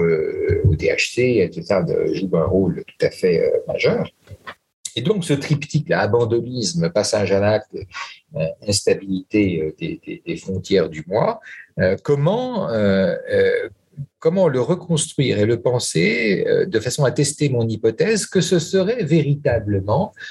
un type de, pathologie, de psychopathologie et les controverses qui, l'environnent qui jouent un rôle similaire à celui que l'hystérie, la névrose obsessionnelle et la paranoïa ont joué à l'époque de, de Freud. Euh, avec les états limites, j'ai également travaillé un peu sur euh, les, transformations de ce qu'on appelle la psychosomatique, en exploitant d'ailleurs le fait que Yass écrit des choses sur la psychosomatique et sur les transformations historiques du rapport entre le psycho, euh, psyché et soma. Les frontières ne sont pas du tout fixes, elles évoluent, elles se transforment, elles donnent lieu à des pratiques sociales, médicales extrêmement originales, nouvelles, à des institutionnalisations particulières. En tout cas, cette, ce, point me paraît euh, tout à fait, euh, tout à fait décisif, c'est que mon programme n'a de sens que s'il contribue justement à partir de ces controverses autour de pathologies de ce genre à éclairer ce qui se passe quand l'informalisation ne marche pas. Les échecs à la contrainte normative de la formalisation, la, thèse forte que j'essaie de, soutenir, c'est que ça se traduit par un certain type d'incapacité à se soumettre à la nouvelle forme d'autocontrainte euh, qui est celle de la formalisation et dont la trace serait les troubles narcissiques, les troubles borderline euh, qui sont décrits par euh, qui sont décrits par les psychanalystes. Et que même en rentrant là-dedans, on arriverait à trouver quelque chose de beaucoup plus fin, sur des notions comme le narcissisme en particulier, de réélaborer la notion de narcissisme et donc de surnom. La deuxième chose, deuxième euh, implication et contrainte sur le programme de recherche que je, suis en train de vous exposer, c'est pas simplement qu'il faut remodeler l'histoire conceptuelle de la psychanalyse et, des psychopathologies exemplaires sur lesquelles elle repose, c'est qu'il faut faire une sociologie historique de la connaissance psychanalytique elle-même qui euh, euh, appréhende euh, dans le grain des concepts la mise en place de ces notions clés. Et donc, il faut traiter la psychanalyse comme un système de concepts critiques qui euh, euh, fait partie de ce vaste mouvement d'augmentation de la réflexivité qui caractérise l'émergence et le développement des sciences sociales dans les sociétés occidentales modernes. Ce que je veux dire par là, c'est qu'il y a une réflexion très connue des sociologues sur l'émergence historique de la sociologie comme étant l'appareil réflexif rendu nécessaire après la Révolution française, après la Révolution industrielle, euh, au moins, hein, euh, pour penser euh, réflexivement les transformations du monde moderne, avec l'idée qu'il faut des sciences nouvelles pour penser un monde qui a quitté ses anciennes amarres, ce monde de l'ancien régime, et qui est confronté à ces phénomènes de masse, à ces phénomènes à la démocratie, à l'industrialisme, à, euh, à la, au, problème des foules, à des choses de ce, genre. Et que c'est les sciences nouvelles qui peuvent seules rendre compte de l'état euh, nouveau euh, du monde et que les sciences sociales vont se constituer comme des sciences de cette modernité. Une des choses qui me frappe énormément, c'est qu'après tout, la psychanalyse s'est constituée avec un petit décalage dans le même espace et que je fais l'hypothèse un peu grandiose. Au fond, euh, le développement de la pensée psychanalytique est une des modalités de cette réflexivité qui s'est traduite dans l'invention des sciences sociales euh, au XIXe siècle et qu'elle poursuit un cours autonome et particulier euh, de développement de la critique de l'individu libéral dans, qui est distinct de celui de la critique de l'individualisme et de l'individu libéral lancé et initié par les pères fondateurs de, de la sociologie. Le problème auquel on se confronte tout de suite quand on fait cela, c'est que pour penser les transformations de la psychanalyse dans cet esprit-là, vous voyez tout de suite qu'on ne va pas pouvoir se concentrer uniquement sur ce qui a arrêté Freud, arrêté Elias chez Freud, la notion de surmoi. Euh, on va être obligé, évidemment, euh, de travailler sur les corrélations de ce concept de surmoi avec quantité d'autres, bien sûr le ça, bien sûr le moi, bien sûr les pulsions, bien sûr le narcissisme, hein. euh, et de, repenser la façon dont ces choses s'articulent en les pensant à la lumière d'une élaboration, d'une réflexion critique qui n'est pas soluble dans la sociologie ou dans le développement de la pensée critique sociologique donc, il faut penser des covariations décisives entre ces concepts, non pas comme un simple nom psychologique donné à l'autocontrainte, mais justement comme une, description de la fabrication réelle de ce qui se passe du côté de la, de la psychogénèse, de comment des sujets sont, euh, sont fabriqués. Alors, c'est pour ça que j'ai beaucoup, j'ai l'idée de travailler sur des controverses. Hein, ce qui évidemment m'amène à la dimension pragmatiste de, de, mon enquête, il y a des grandes controverses dans l'histoire de la psychanalyse. Alors, il y a des qui sont assez connues, euh, euh, comme la controverse entre Mélanie Klein et Anna Freud. Il y a des controverses du temps de Freud, avec les Interkiens, avec Jung, euh, etc. donc, des controverses plutôt de, de, de, de type interne, mais aussi des controverses que, que j'ai développées et j'ai commencé un petit peu à analyser, vers que je fais signe dans mon travail sur la psychanalyse des enfants, entre les caïniens et les winnicottiens, etc. C'est pas le même rapport aux enfants, c'est pas le même type d'enfants, c'est pas le même type de prise en charge des enfants, d'institutions. Hein. Il y a le contexte de la guerre, en particulier, qui est absolument décisif pour un affreux de Mélanie Klein et Winnicott, hein, le concept de la guerre, des enfants de la guerre, qui a façonné euh, leur représentation euh, de l'enfance. Euh, et bien sûr des polémiques ou des, querelles, des controverses que je considère comme extrêmement significatives, par exemple entre lacaniens et anti-lacaniens, hein, euh, qui sont pas du tout des controverses qui sont réductibles à savoir qui est le plus fidèle à Freud, mais qui est la question euh, de, savoir quels sont les types de réalités sociales auxquelles on a affaire, les types d'institutions dans lesquelles on fait fonctionner la transmission de la psychanalyse, la nature de ce qu'on appelle un sujet, l'histoire même de ce, sujet, comment il émerge comme catégorie, ce n'est pas, une catégorie freudienne, hein, la notion euh, de sujet, euh, s'il est susceptible de se transformer ou pas, euh, etc. Et donc, pour faire une socio-histoire de la connaissance psychanalytique qui soit bien distincte de toute épistémologie internaliste, alors il faut faire apparaître ces controverses au premier plan et en faire des instruments de la réflexivité moderne. C'est-à-dire, il faut penser ces controverses comme des questions sur ce que nous sommes, sur ce que sont nos enfants, sur comment on les fabrique, sur qui on met à l'hôpital psychiatrique parce qu'on considère qu'il est fou, qui on en sort parce qu'il considère qu'il est guéri, quelles sont les souffrances légitimes, celles qui ne le sont pas, euh, celles pour lesquelles il faut inventer des modalités particulières de la de légitimation de la, de, la souffrance, comment on s'y prend, etc. Comment elles s'insèrent comme des instruments de critique sociale ou comme des échecs deviennent des instruments de critique sociale. C'est à partir de ce type de, de questionnement-là que je compte aborder les controverses psychanalytiques. Et mon idée, c'est de suivre comme ça les transformations de la psychanalyse, non seulement à partir de Freud, c'est un peu le pont aux ânes, tout le monde revient à Freud, mais de raconter vraiment ce que c'est que l'histoire de la psychanalyse au XXe siècle, de faire une sociologie, une sociologie historique de la psychanalyse qui aille jusqu'à ce qu'on appelle aujourd'hui la psychanalyse contemporaine, hein, c'est-à-dire les gens qui pensent intégrer d'une certaine manière euh, la carpe et le lapin, hein, Bion et Winnicott, Enfin, c'est des gens, de fait, hein, il y a des gens qui disent qu'ils intègrent euh, Freud, Winnicott et, et, Bion. Euh, ça suppose de tout remodeler, de tout refabriquer pour que les choses s'emboîtent les unes dans les autres. Et comment tous ces gens prennent la relève de gens qui ont été des critiques de Lacan, des partisans de Lacan, comment Anna Freud, Mélanie Klein euh, se, sont euh, disputés sur quoi, etc. Et donc de, retracer toute cette histoire en la rapportant aux transformations de l'individualité contemporaine. je ne vous cache pas l'immense difficulté technique de l'entreprise, hein, puisqu'elle suppose à la fois beaucoup d'érudition euh, et, surtout le fait qu'il s'agit de travailler sur les concepts dans leur contexte tels qu'ils sont mis en œuvre de manière pratique. C'est-à-dire qu'il faut élucider ça à partir de comment les gens font.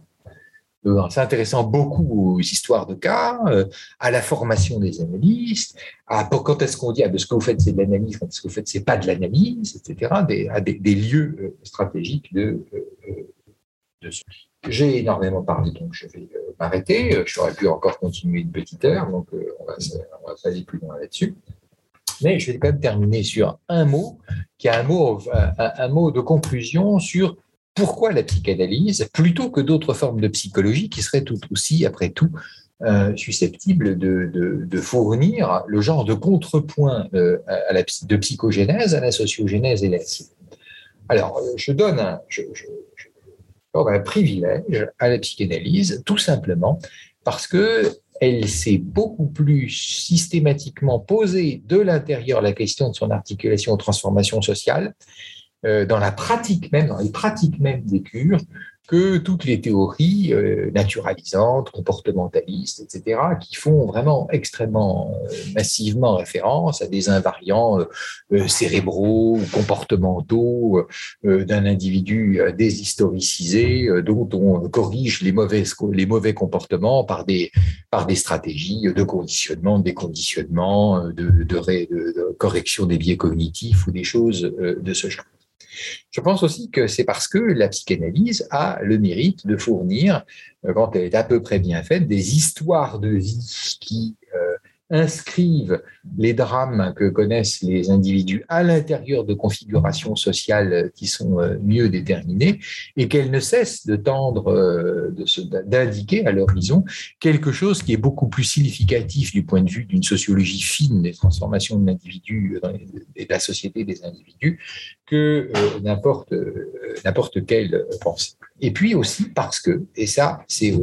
quelque chose évidemment que je défends en en parlant, même si euh, ce n'est pas tout à fait au premier plan des, préoccupations des psychanalystes, parce que la psychanalyse reste animée de l'ambition d'être une critique réflexive de la modernité, ce que vous ne trouveriez pas dans la quasi-totalité des psychologies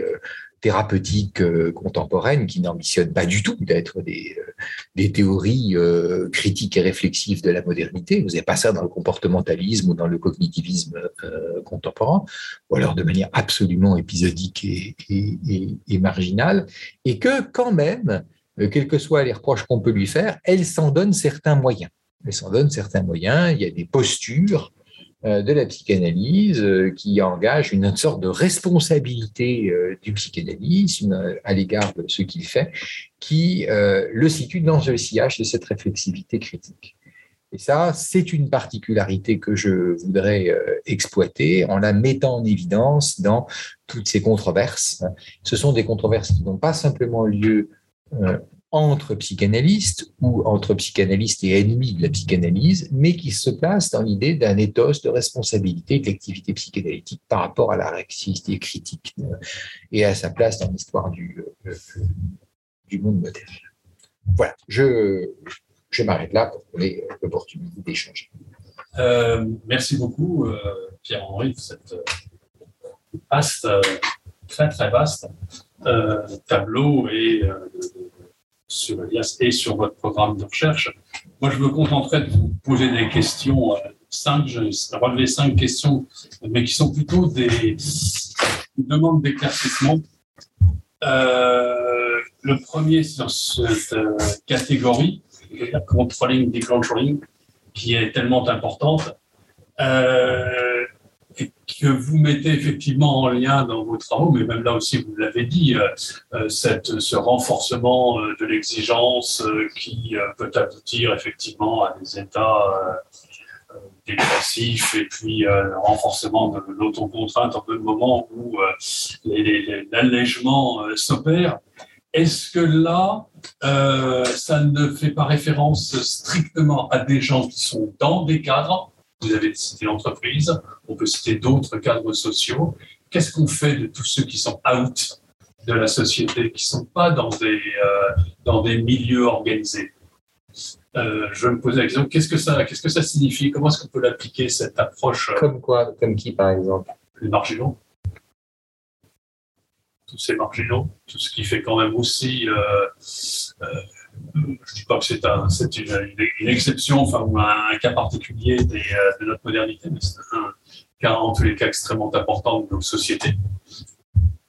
Euh, le deuxième point que j'ai relevé, euh, vous avez parlé justement avec l'informalisation, le,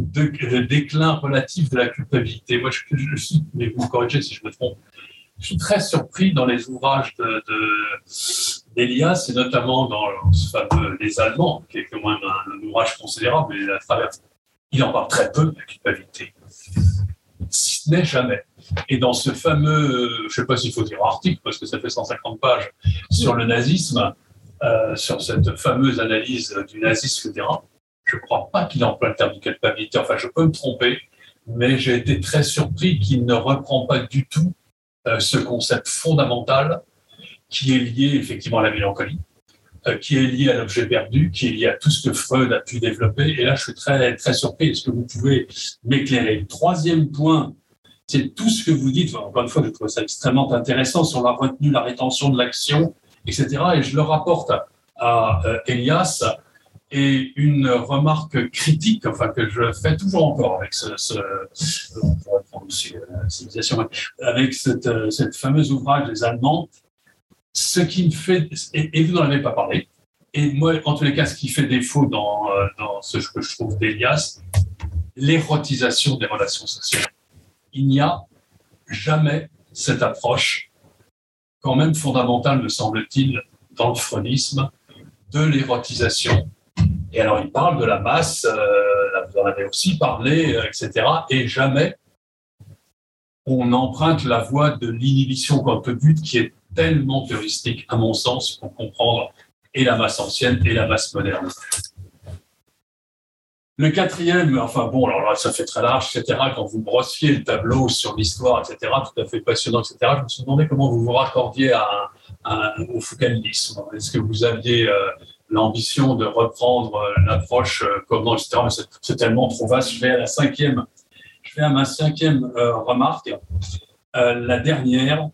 quand vous insistez, alors je vous suis, sur la psychanalyse qui s'est posé la question des pratiques sociales, de la pratique sociale, comme si vous disiez d'ailleurs que la psychanalyse est une des seules, effectivement, à avoir euh, posé ce questionnement, poursuivi ce questionnement. C'est quand même amusant parce que c'est quand même tout ce qu'on lui reproche. Et c'est l'argument que beaucoup d'historiens, notamment parmi nos collègues et historiens, ne cessent de nous asséner, selon laquelle euh, Freud, c'est bien, mais c'est quand même pas historicisé et que le seul qui ici, c'est Elias. Donc, je votre. Je me demande si c'est un renversement, mais si c'était. Euh, euh, voilà, comment est-ce qu'on peut, est-ce peut l'interpréter? Je clôt, je finis, et peut-être en raccordant sur la culpabilité. Moi, ce que je suis surpris, et dans Elias, et dans votre discours, c'est que vous n'avez jamais prononcé le mot de l'inconscient et très très peu celui de la sexualité, qui me semble quand même, au même titre que la culpabilité, la mélancolie, etc., des, des mots clés aussi, enfin pour dire le moins. Euh, ben, je vais prendre dans l'ordre ce que vous me. Euh, donc le control, the controlling of emotions, euh, c'est la réponse des théoriciens de l'informalisation à l'apparence de relâchement de la règle comme étant un relâchement qui serait un simple relâchement. En fait, pour pouvoir se relâcher dans l'application de la règle sociale, il faut être extrêmement, extrêmement contrôlé. Un nouveau niveau qui implique probablement euh, la reconstruction de ce qu'on appelle le surmoi comme étant l'instance qui permet euh, de se justement de, relâcher euh, les choses. C'est un, un, thème que, que j'avais rencontré, bien qu'à l'époque je ne connaissais pas Cass Wouters, lorsque j'ai travaillé sur le, problème fondamental que pose la, les, pose les normes d'autocontrainte euh, quand elles sont inscrites dans la vie quotidienne des individus euh, à partir du XVIIe siècle, c'est qu'il faut se retenir de trop se retenir. Parce qu'il faut à la fois se retenir pour se contrôler, mais il ne faut, pas se, faut pas se retenir à un tel point que l'action et la coopération deviennent impossibles et que ce qui spécifie les symptômes fondamentaux de ce qui vont être identifiés comme la maladie du scrupule chez les au XVIIe siècle, n'est-ce pas, chez les, scrupuleuses, c'est que c'est qu'à force de vouloir parfaitement prier, elles ne prient plus du tout, puisqu'elles le sont toujours dans des hein, euh, ce qui va caractériser l'ouvrier euh, pour lequel les le, le, le, ouvrier euh, euh, plein de zèle. C'est qu'à force de vouloir parfaitement faire son travail et d'exécuter parfaitement sa tâche dans la chimie, dans les laboratoires d'études, etc., il devient épuisé, il est soumis à, une sorte de neurasthénie qui fait qu'il faut créer des cliniques pour, euh, pour non pas pour des gens qui sont des feignants, mais pour au contraire des gens qui sont tellement consciencieux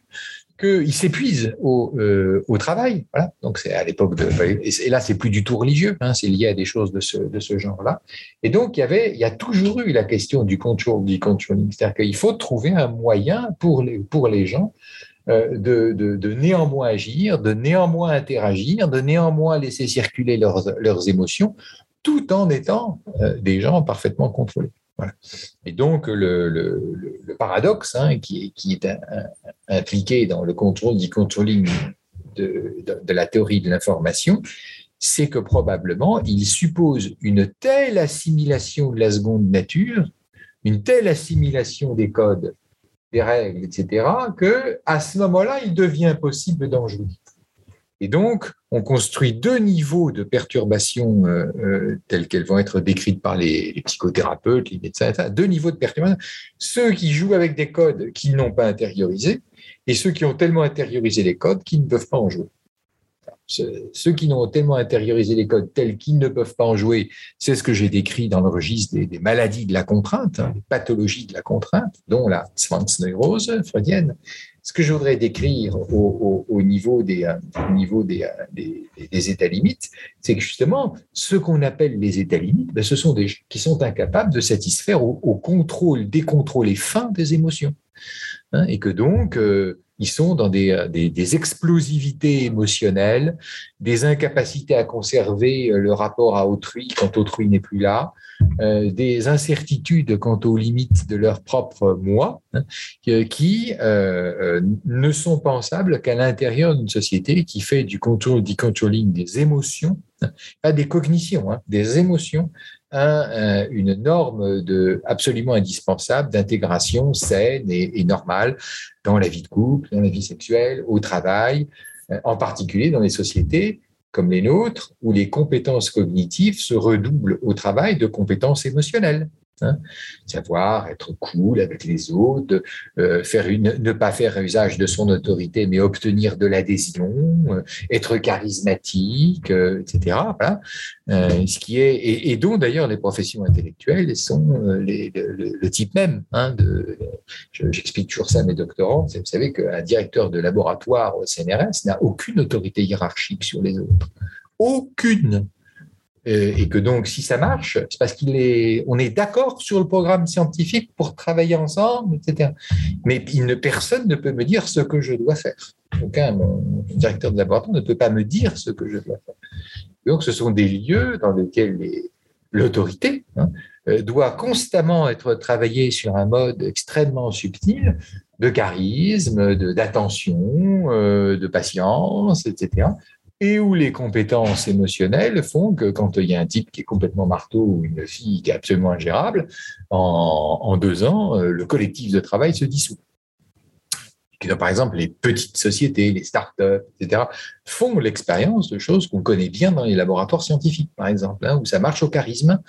à, aux gens qui se connaissent bien. Enfin, en plus, il faut pas que, faut que les gens se connaissent bien, mais enfin pas trop quand même. C'est-à-dire qu'on peut, si les gens couchent ensemble, il faut pas que ce soit public. Euh, euh, S'ils se haïssent, euh, il faut pas qu'ils se haïssent au travail, etc., euh, etc. Parce que tout ça suppose des habitudes. C'est à l'intérieur de ces collectifs-là que euh, vont émerger des formes de pathologie euh, et de souffrance euh, personnelle qui ne se rapportent plus du tout à simplement l'hystérie ou, ou la névrose obsessionnelle. c'est ça qui, m'intéresse considérablement. Et je prends cet exemple-là, on pourrait travailler sur le couple, sur la famille. Vous voyez, par exemple, sur le fait que vous ne pouvez plus dire à des adolescents de se contrôler vous ne pouvez juste que leur donner le modèle que vous-même, vous vous contrôlez. L'extinction universelle des châtiments corporels, c'est lié au fait que foutre une claque à son môme euh, qui revient avec une note épouvantable, c'est juste pas concevable. Euh, mais vous ne pouvez avoir d'autorité sur lui que s'il sent que le type de contrainte auquel lui il est censé obéir, vous y obéissez aussi et vous vous y soumettez,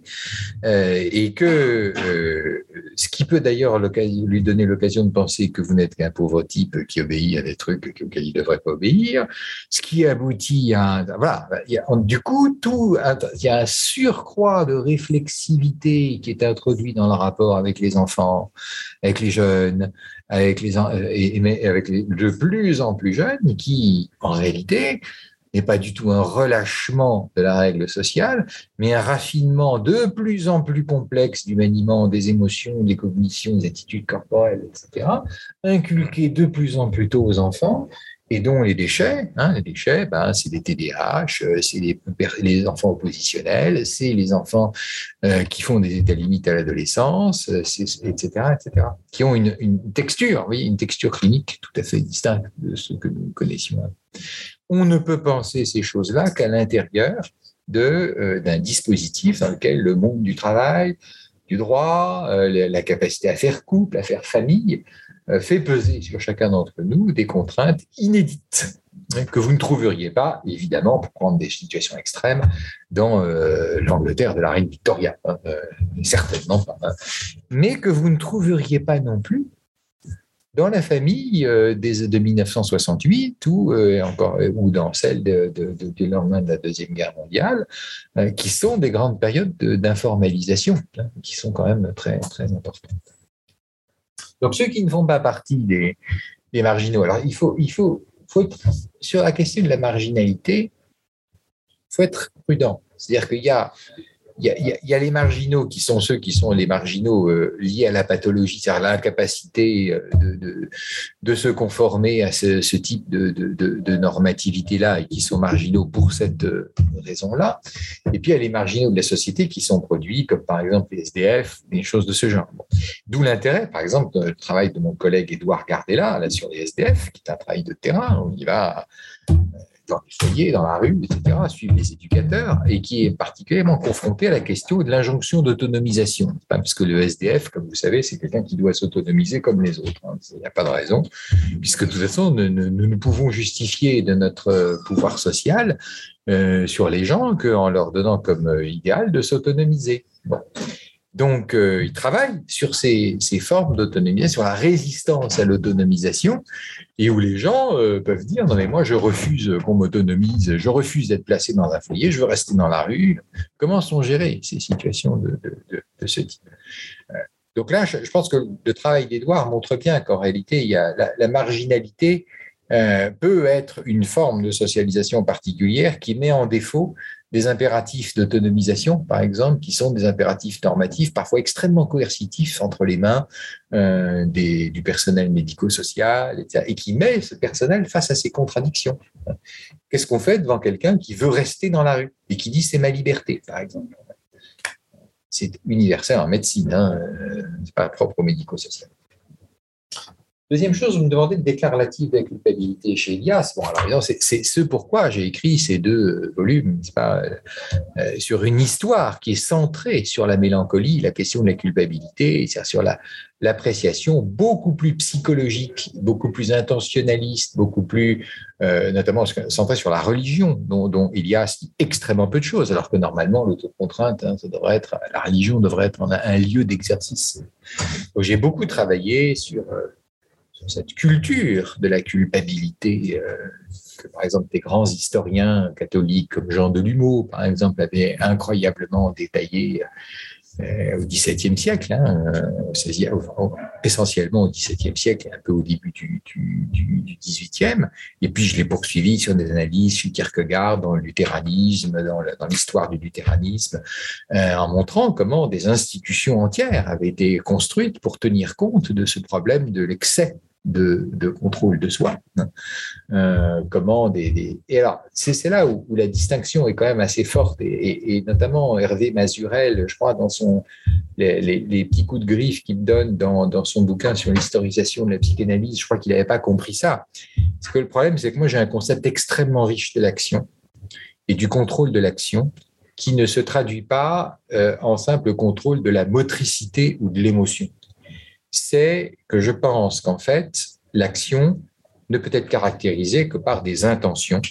et que ces intentions sont toujours des raisons d'agir.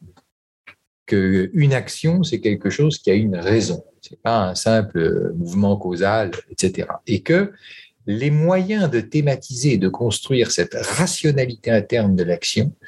c'est tout ce que Elias n'a jamais voulu considérer pour pouvoir conserver un socle empiriste de, pratiques, euh, la politesse, les manières, les manières de table, les manières de lit, les manières, etc. Incarner ça dans des, une gestualité, hein, des opérations du corps, etc. Alors qu'en fait, pour pouvoir vraiment penser une rétention de l'action, il faut aussi déployer l'ensemble des rationalités qui sont à l'arrière-plan et qui, justifient en raison, aux yeux des acteurs sociaux, en raison, le pourquoi de leur rétention de leur action. Et donc, je rentrais très, très loin à l'intérieur de ce dispositif-là et, euh, de la rationalité de ces dispositifs-là, de la revendication de rationalité, de l'autocontrôle. Euh, et ça, je crois que c'est extrêmement important parce que votre question sur la retenue de l'action, elle porte là-dessus. C'est seulement à partir de là qu'on peut rentrer dans une analyse plus fine de, l'érotisation. J'ai un peu travaillé, par exemple, en contrepoint. Est-ce que euh, je pense que la conférence doit être mais je l'ai jamais écrite sur un aspect que, que, que Elias euh, n'a jamais vraiment travaillé, mais dans la vie de cours c'est euh, La princesse de Clèves, le premier roman psychologique. la princesse de Clèves, qui, qui, est exactement sur le milieu que, qui est décrit dans la, vie de cour. Une vie de cour idéalisée, puisque la princesse de Clèves la transporte au sommet de la vie de cour et de la théorie du rang, qui est sous Henri III. C'est pour Henri III, pour tous ces gens au XVIIe siècle, c'est le dernier roi chevalier.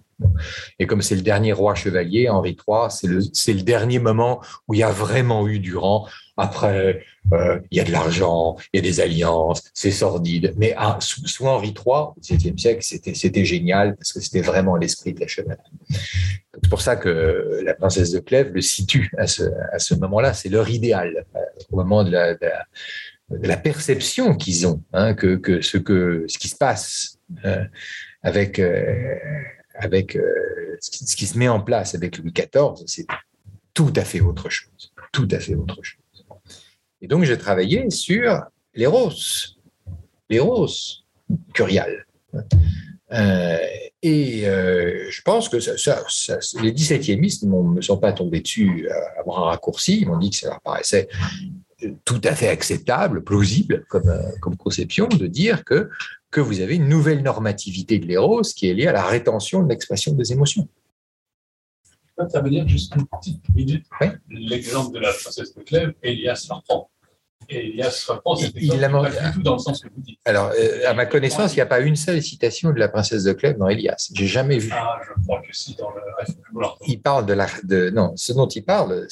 longuement, euh, c'est de Mademoiselle de Scudéry.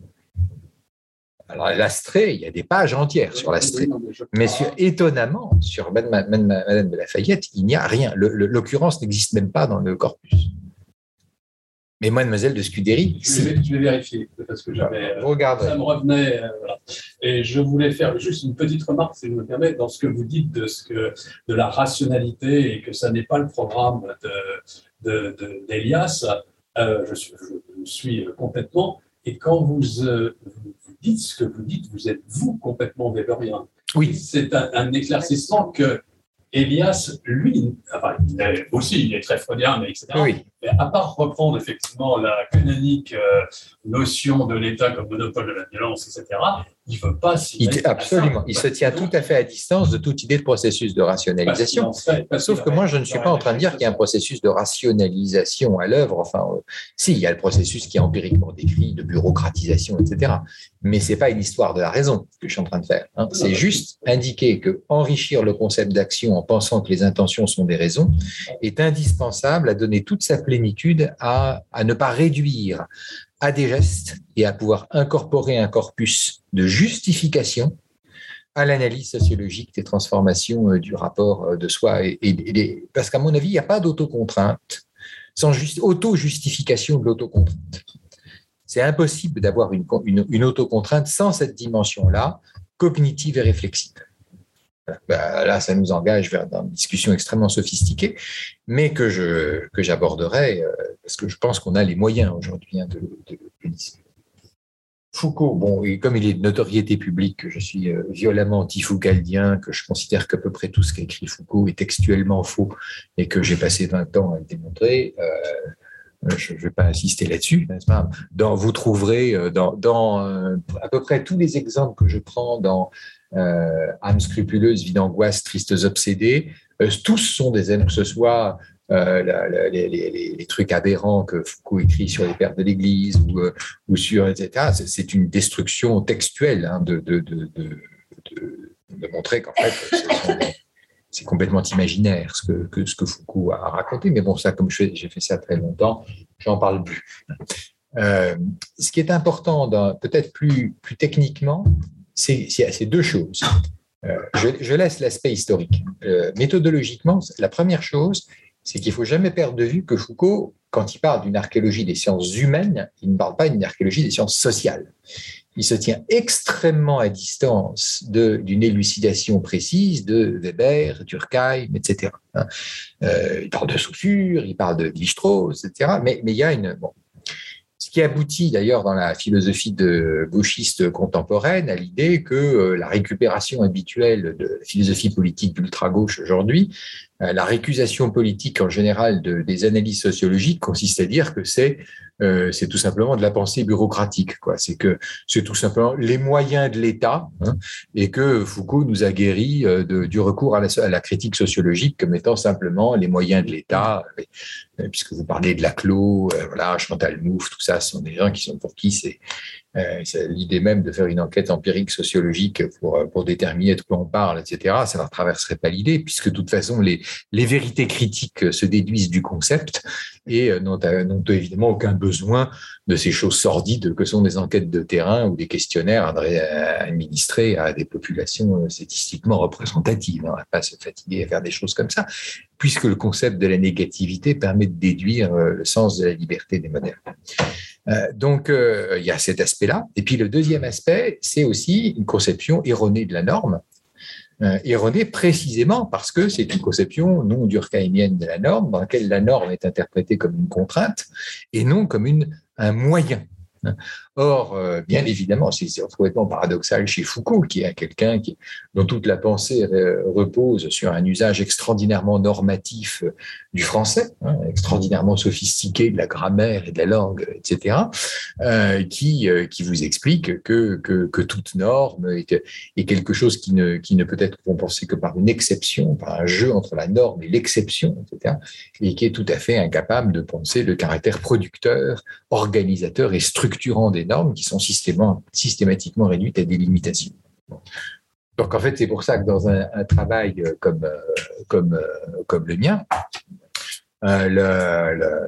ou au contraire la, question de la productivité émancipatrice des normes est au, est au cœur hein, de la crise. Enfin, c'est même, ça me semble, Foucault que j'ai lu, il, il est au, au contraire un penseur de la productivité, des normes. Alors, donc euh, peut-être que. non, non, c'est un penseur de, de, de, l'idée qu'il n'y a de liberté que dans l'émancipation par rapport à la normativité. Bon, on n'est pas d'accord là-dessus, mais euh, écoutez, euh, lisez le, lisez le Foucault et les normes qui, le, qui, je pense, il établit, même dans sa technique de, lecture, des, tout est fondamentalement pensé comme l'exercice du le, pouvoir, c'est la norme. Mais pas du tout au sens de, normes produites sur un mode émancipateur, euh, ou alors de façon complètement marginale. C'est une. Donc c'est l'aspect anti, anti-durkheimien. Pas, sur un mode émancipateur, au sens où. Oui, tandis que la norme est émancipatrice, c'est le, le, principe même de la pensée euh, sociologique. Enfin, chez Durkheim. Alors ensuite, vous me dites la psychanalyse. Euh, je n'utilise pas les mots d'inconscient ni de sexualité, mais c'est pas que les, termes me, déplaisent. C'est que ce que je que je les ignore, c'est que ce que je vous ai raconté, c'est plutôt un projet intellectuel qui vise à situer comment ce que la psychanalyse a dit de l'inconscient et de la psychanalyse et de la, s'insère s'insère dans des mouvements historiques de très long terme, de très long terme, qui datent d'avant la psychanalyse, donc d'avant la mise en place des notions d'inconscient de sexualité, euh, et qui euh, sont nécessaires pour comprendre aujourd'hui quelle signification substantielle peut avoir le recours à la notion d'inconscient de sexualité. Je suis très bien. C'était par rapport à Elias. Oui. C'était une question qui me préoccupe en lisant Elias. Ça n'apparaît pas. Mais parce que Elias, je pense, euh, ne, ne tient pas un discours sur la psychanalyse. Il s'intéresse à la psychanalyse comme ayant mis en évidence un certain type de, euh, de notions, comme le surmoi, euh, qui, euh, comme le processus de civilisation, parce qu'au fond, c'est dans, c'est dans le malaise dans la civilisation que, que, va se construire, par rapport au malaise dans la civilisation, que se construit l'opposition de civilisation de culture, qui est extrêmement fondamentale chez Elias. et c'est par rapport à ces notions-là qu'il se situe. Mais je ne crois pas du tout que, que Elias se soit attaché, par exemple, quand il parle du surmoi comme autocontrainte, il détache totalement le surmoi de moi et ça, euh, de pulsion de mort, des différentes versions du surmoi, etc. moi, ce que je veux faire, c'est l'inverse. C'est-à-dire, au contraire, penser que si ça a sa pertinence ponctuelle pour penser l'autocontrainte, c'est que c'est étroitement lié à une certaine représentation de ce que c'est que la pulsion, la pulsion de mort, etc je me suis complètement. Euh,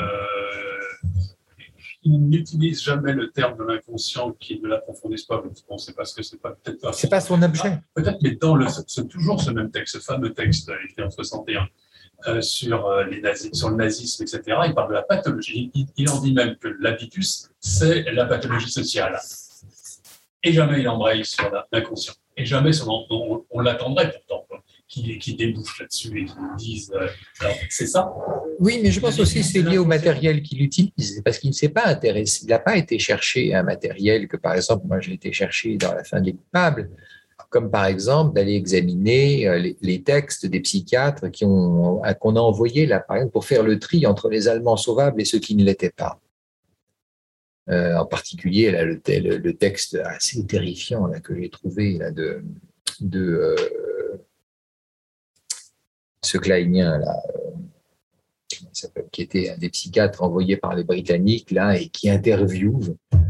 des, euh, des dignitaires de nazi et qui s'aperçoit qu'en fait, il a devant lui deux types de surmoi. Hein.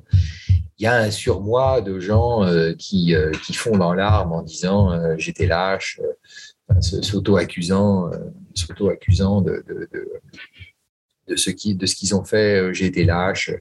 euh, de je n'ai pas supporté qu'ils menacent de, de, sortir ma mère de l'hôpital, euh, etc. Et puis il, raconte ces gens devant lesquels, je ne sais pas si vous avez rappelé ce, passage, ces types qui arrivent comme ça, puis qui s'assoient en face de lui et qui disent comment ça, il y a eu des camps de concentration, mais c'est inimaginable, mais c'est monstrueux, mais les gens qui ont fait ça, il faudrait, il faut les fusiller, il faut les, nous, nous n'en savions absolument, enfin, témoignant de sortes de rigidité euh, morale euh, qui sont probablement euh, ça, ce que, ce que Elias attrape hein, dans, des habitus, c'était inconcevable. Hein, et où vous sentez une sorte de culpabilité intraitable, inassimilable, transforme, projet, projetée projeté, euh, qui euh, donne une. Et, les textes, enfin les entretiens que, cite donc ce psychiatre euh, que, que, que sont complètement médusants. Ils vont dans le sens d'Elias. Et c'est parce qu'Elias n'a pas mobilisé ce type de matériel parce qu'il s'intéressait plus, au fond, à penser le concept général d'habitus. De la même manière, par exemple, je voulais vous parler de, d'Abraham de, de, Swann parce que on a beaucoup, on a fait venir Hélène Dumas pour son bouquin L'initiale unitaire dans mon laboratoire. On organise des discussions avec les travaux qui, qui comme il y avait des Éliasiens, évidemment, moi j'ai beaucoup, ça a été l'occasion pour moi de relire les Killing Compartment. C'est un peu décevant parce qu'Hélène Dumas, euh, autant dans, euh, euh, son livre sur les tribunaux populaires, à la fin, elle fait quelques hypothèses de nature sociologique sur le problème de la culpabilité collective, etc. Autant là, dans Michel Mitter, vraiment, il n'y a plus rien, c'est plus tout, il y a plus, c'est juste la communication du témoignage. Mais ce que raconte sur le génocide des Tutsis Abraham de Swann est extrêmement intéressant parce que sans trop descendre dans le grain de la psychologie des acteurs du génocide ou des victimes du génocide, euh, il, ouvre la, porte à une analyse en termes de projectivité euh, délirante de euh, certains points de crise hein, du, racialisme dément qui, a été, qui a présidé au, génocide et il le rattache assez finement à des crises de la famille, du voisinage, hein, euh, des, types de rapports de voisinage et de, constitution des identités dans des États où on plaque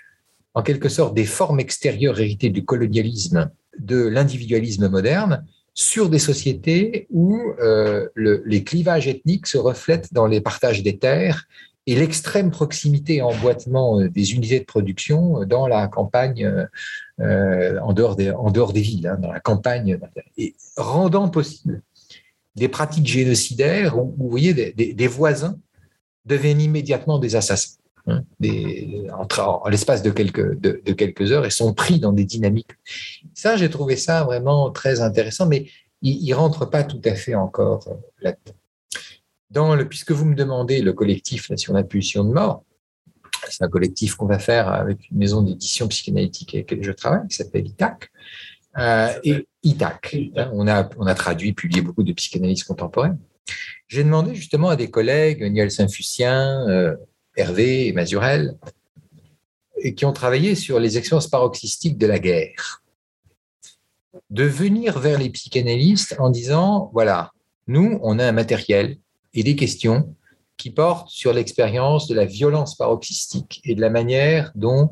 les gens rapportent que leur appareil psychique est purement et simplement anéanti par des expériences liées à la guerre moderne, sensorielles, euh, morales, euh, etc., à, tous les niveaux. Euh, et que ça a des conséquences évidemment sur les sociétés brutalisées qui en D'autant que Audouin Rousseau est un des grands critiques d'Elias, du processus de civilisation, et qui va même jusqu'à interpréter le silence d'Elias sur le nazisme comme l'effet de son propre, sa propre traumatisme comme, jeune soldat euh, dans les transmissions euh, en, 1916. Et ça, je le crois, c'est parce qu'Audouin Rousseau, euh, c'est un truc de militaire, vous savez. Vous savez pourquoi les, gens qui travaillent dans les transmissions sont très, très traumatisés? C'est parce qu'ils passent les messages. Parce qu'ils savent que l'escouade machin chose, un obus est tombé dessus. C'est eux qui disent ne répond plus. 16 blessés, 4 morts, ne répond plus, se déplace à gauche. C'est eux qui transmettent. Et donc, ça fait des traumatisés. C'est pour ça qu'on remplace dans les unités modernes beaucoup des, gens, qui, euh, gens qui trimballent les, les, appareils de, transmission. Euh, c'est jamais plus de deux heures d'affilée parce que sinon, euh, à la fin de la journée, ils sont inutilisables, il faut les envoyer à l'arrière.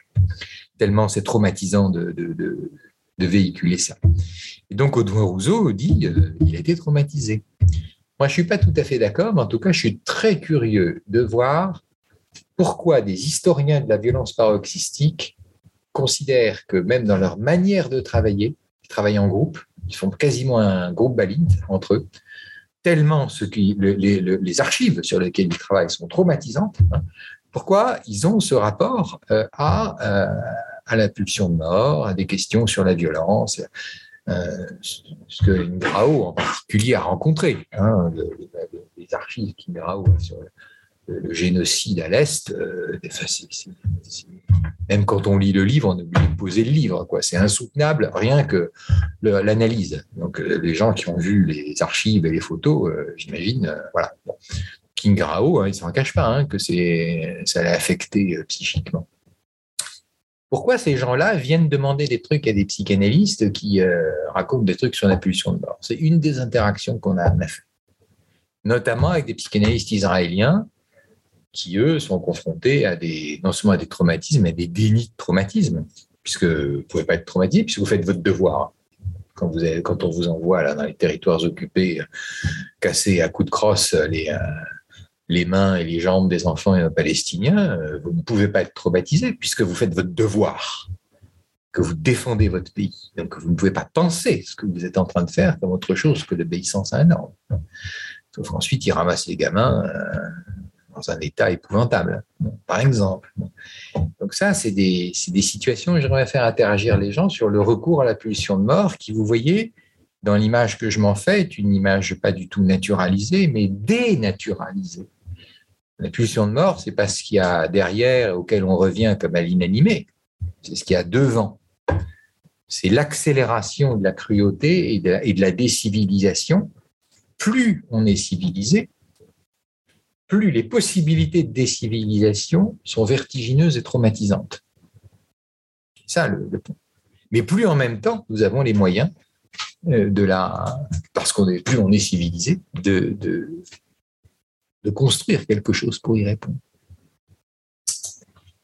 Bon, j'ai répondu qu'à ces questions. Il est l'heure d'aller euh, casser la graine. Mais... J'ai une, remarque, une question, mais je n'ai pas monopolisé la parole. Sinon, je, je, vous la pose quand même. d'abord, deux ou trois remarques, parce que je, trouve que votre programme de, réflexion, de recherche est, extraordinairement stimulant. Enfin, je pense qu'il faudrait plusieurs vies, malheureusement, pour, euh, pour s'engager là-dedans. Mais euh, je recrute. Notamment euh, la manière, euh, la vôtre, de, travailler sur les émergences conceptuelles, la manière de d'historiciser, disons, la réflexivité moderne qui marche effectivement, entre autres, sur plusieurs genres, des sciences sociales, la psychanalyse, etc., et voir en retour quel type d'humain ça produit. alors ça, ça, je trouve ça fascinant, vraiment. J'étais très intrigué par ce que vous avez dit sur les, raisons contre les causes parce que ça me paraît assez peu psychanalytique en tant que tel, mais je passe là-dessus parce que c'est un peu, un peu une autre discussion. Euh, et j'étais sensible également euh, à ce que vous avez dit par la bande, aux approches conservatrices. Alors, vous avez choisi euh, l'âge, c'était la cible, mais effectivement, je, je trouve que aussi intéressante, aussi, stimul aussi stimulante que soient leur, ces textes qui ne disent pas rien, ah non, ils disent pas chose, voilà. Il n'en reste pas moins qui ne sont sensibles qu'à ce qui disparaît ouais. et pas à ce qui se reconfigure, comme si la modernité ou même le moment permissif des années 60 ne produisait pas des normes on pourrait pourtant en, citer beaucoup, ne serait-ce que la norme, par exemple, l'interdit du viol conjugal, qui est quelque chose de, récent, et c'est bien une norme contraignante, etc. Bon, il y, en a d'autres. Mais à partir de là, j'ai une question pour vous euh, euh, sur la notion de, décivilisation. Alors, est-ce que vous-même, euh, vous n'en parlez que parce que vous, en, lien avec le travail d'Elias, euh, qui parle beaucoup plus effectivement du processus de civilisation que de la décivilisation. Mais est-ce que vous-même, vous en faites un concept? Ah oui, oui, je, je, suis complètement les, les, les, les, analyses dans euh, la sociologie politique d'Elias, les analyses qu'ont fait, euh, fait Cédric Maud Bellin et, et, Dominique Linhart. Hein. C'est-à-dire qu'effectivement, plus le processus de civilisation est intégratif différenciant, plus les effondrements euh, qu'il est susceptible de, connaître euh, sont monstrueux. Monstrueux. Mais que euh, ce qu'il qu'il faut absolument éviter de penser, c'est juste que c'est une sorte de régression à la barbarie qui passerait par les étapes qu'on avait dépassées. Non. le, le nazisme, c'est pas un retour à l'âge de pierre. Hein, c'est pas un retour à l'âge de pierre, c'est pas un retour au, 1, hein, c'est pas le HUNS. Euh, non, non, c'est quelque chose qui s'effondre avec les moyens et les, configurations psychiques disponibles dans une société extrêmement différenciée et articulée, euh, et qui d'ailleurs, euh, à certains égards, peut être même identifiée, comme dans toutes les grandes crises réactionnaires que nous connaissons, comme une, l'effondrement a lieu devant le caractère inassimilable de l'informalisation en cours. Il y a, des, formes d'informalisation euh, qui sont insoutenables euh, pour des raisons euh, complexes, etc. Des, formes de, qui sont vécues comme des, crises majeures auxquelles seules peuvent répondre des, révolutions nationales, des, reprises en main, des, comment s'appelle le, terme allemand, le terme des nazis, là la resynchronisation, comme appelle-t-on ça, la, remise au pas, la remise au pas, hein, l'idée de, tout réaligner comme ça euh, pour, pour lutter contre ce qui, au fond, est euh, le, mouvement d'une extraordinaire variation qui s'introduit avec et qui est insoutenable au moment de la République de Weimar, par exemple. Donc c'est une réponse. Ce sont des, au départ, chez les nazis, c'est une, c'est une réaction. Je pense qu'on pourrait trouver des cas, c'est l'intérêt que Abraham de Swann trouve dans le génocide des Tutsis, dans lequel euh, c'est pas une, une, réponse, c'est quelque chose qui est inscrit dans les, les, séquelles de la colonisation et dans euh, le, caractère euh, complètement euh, désajusté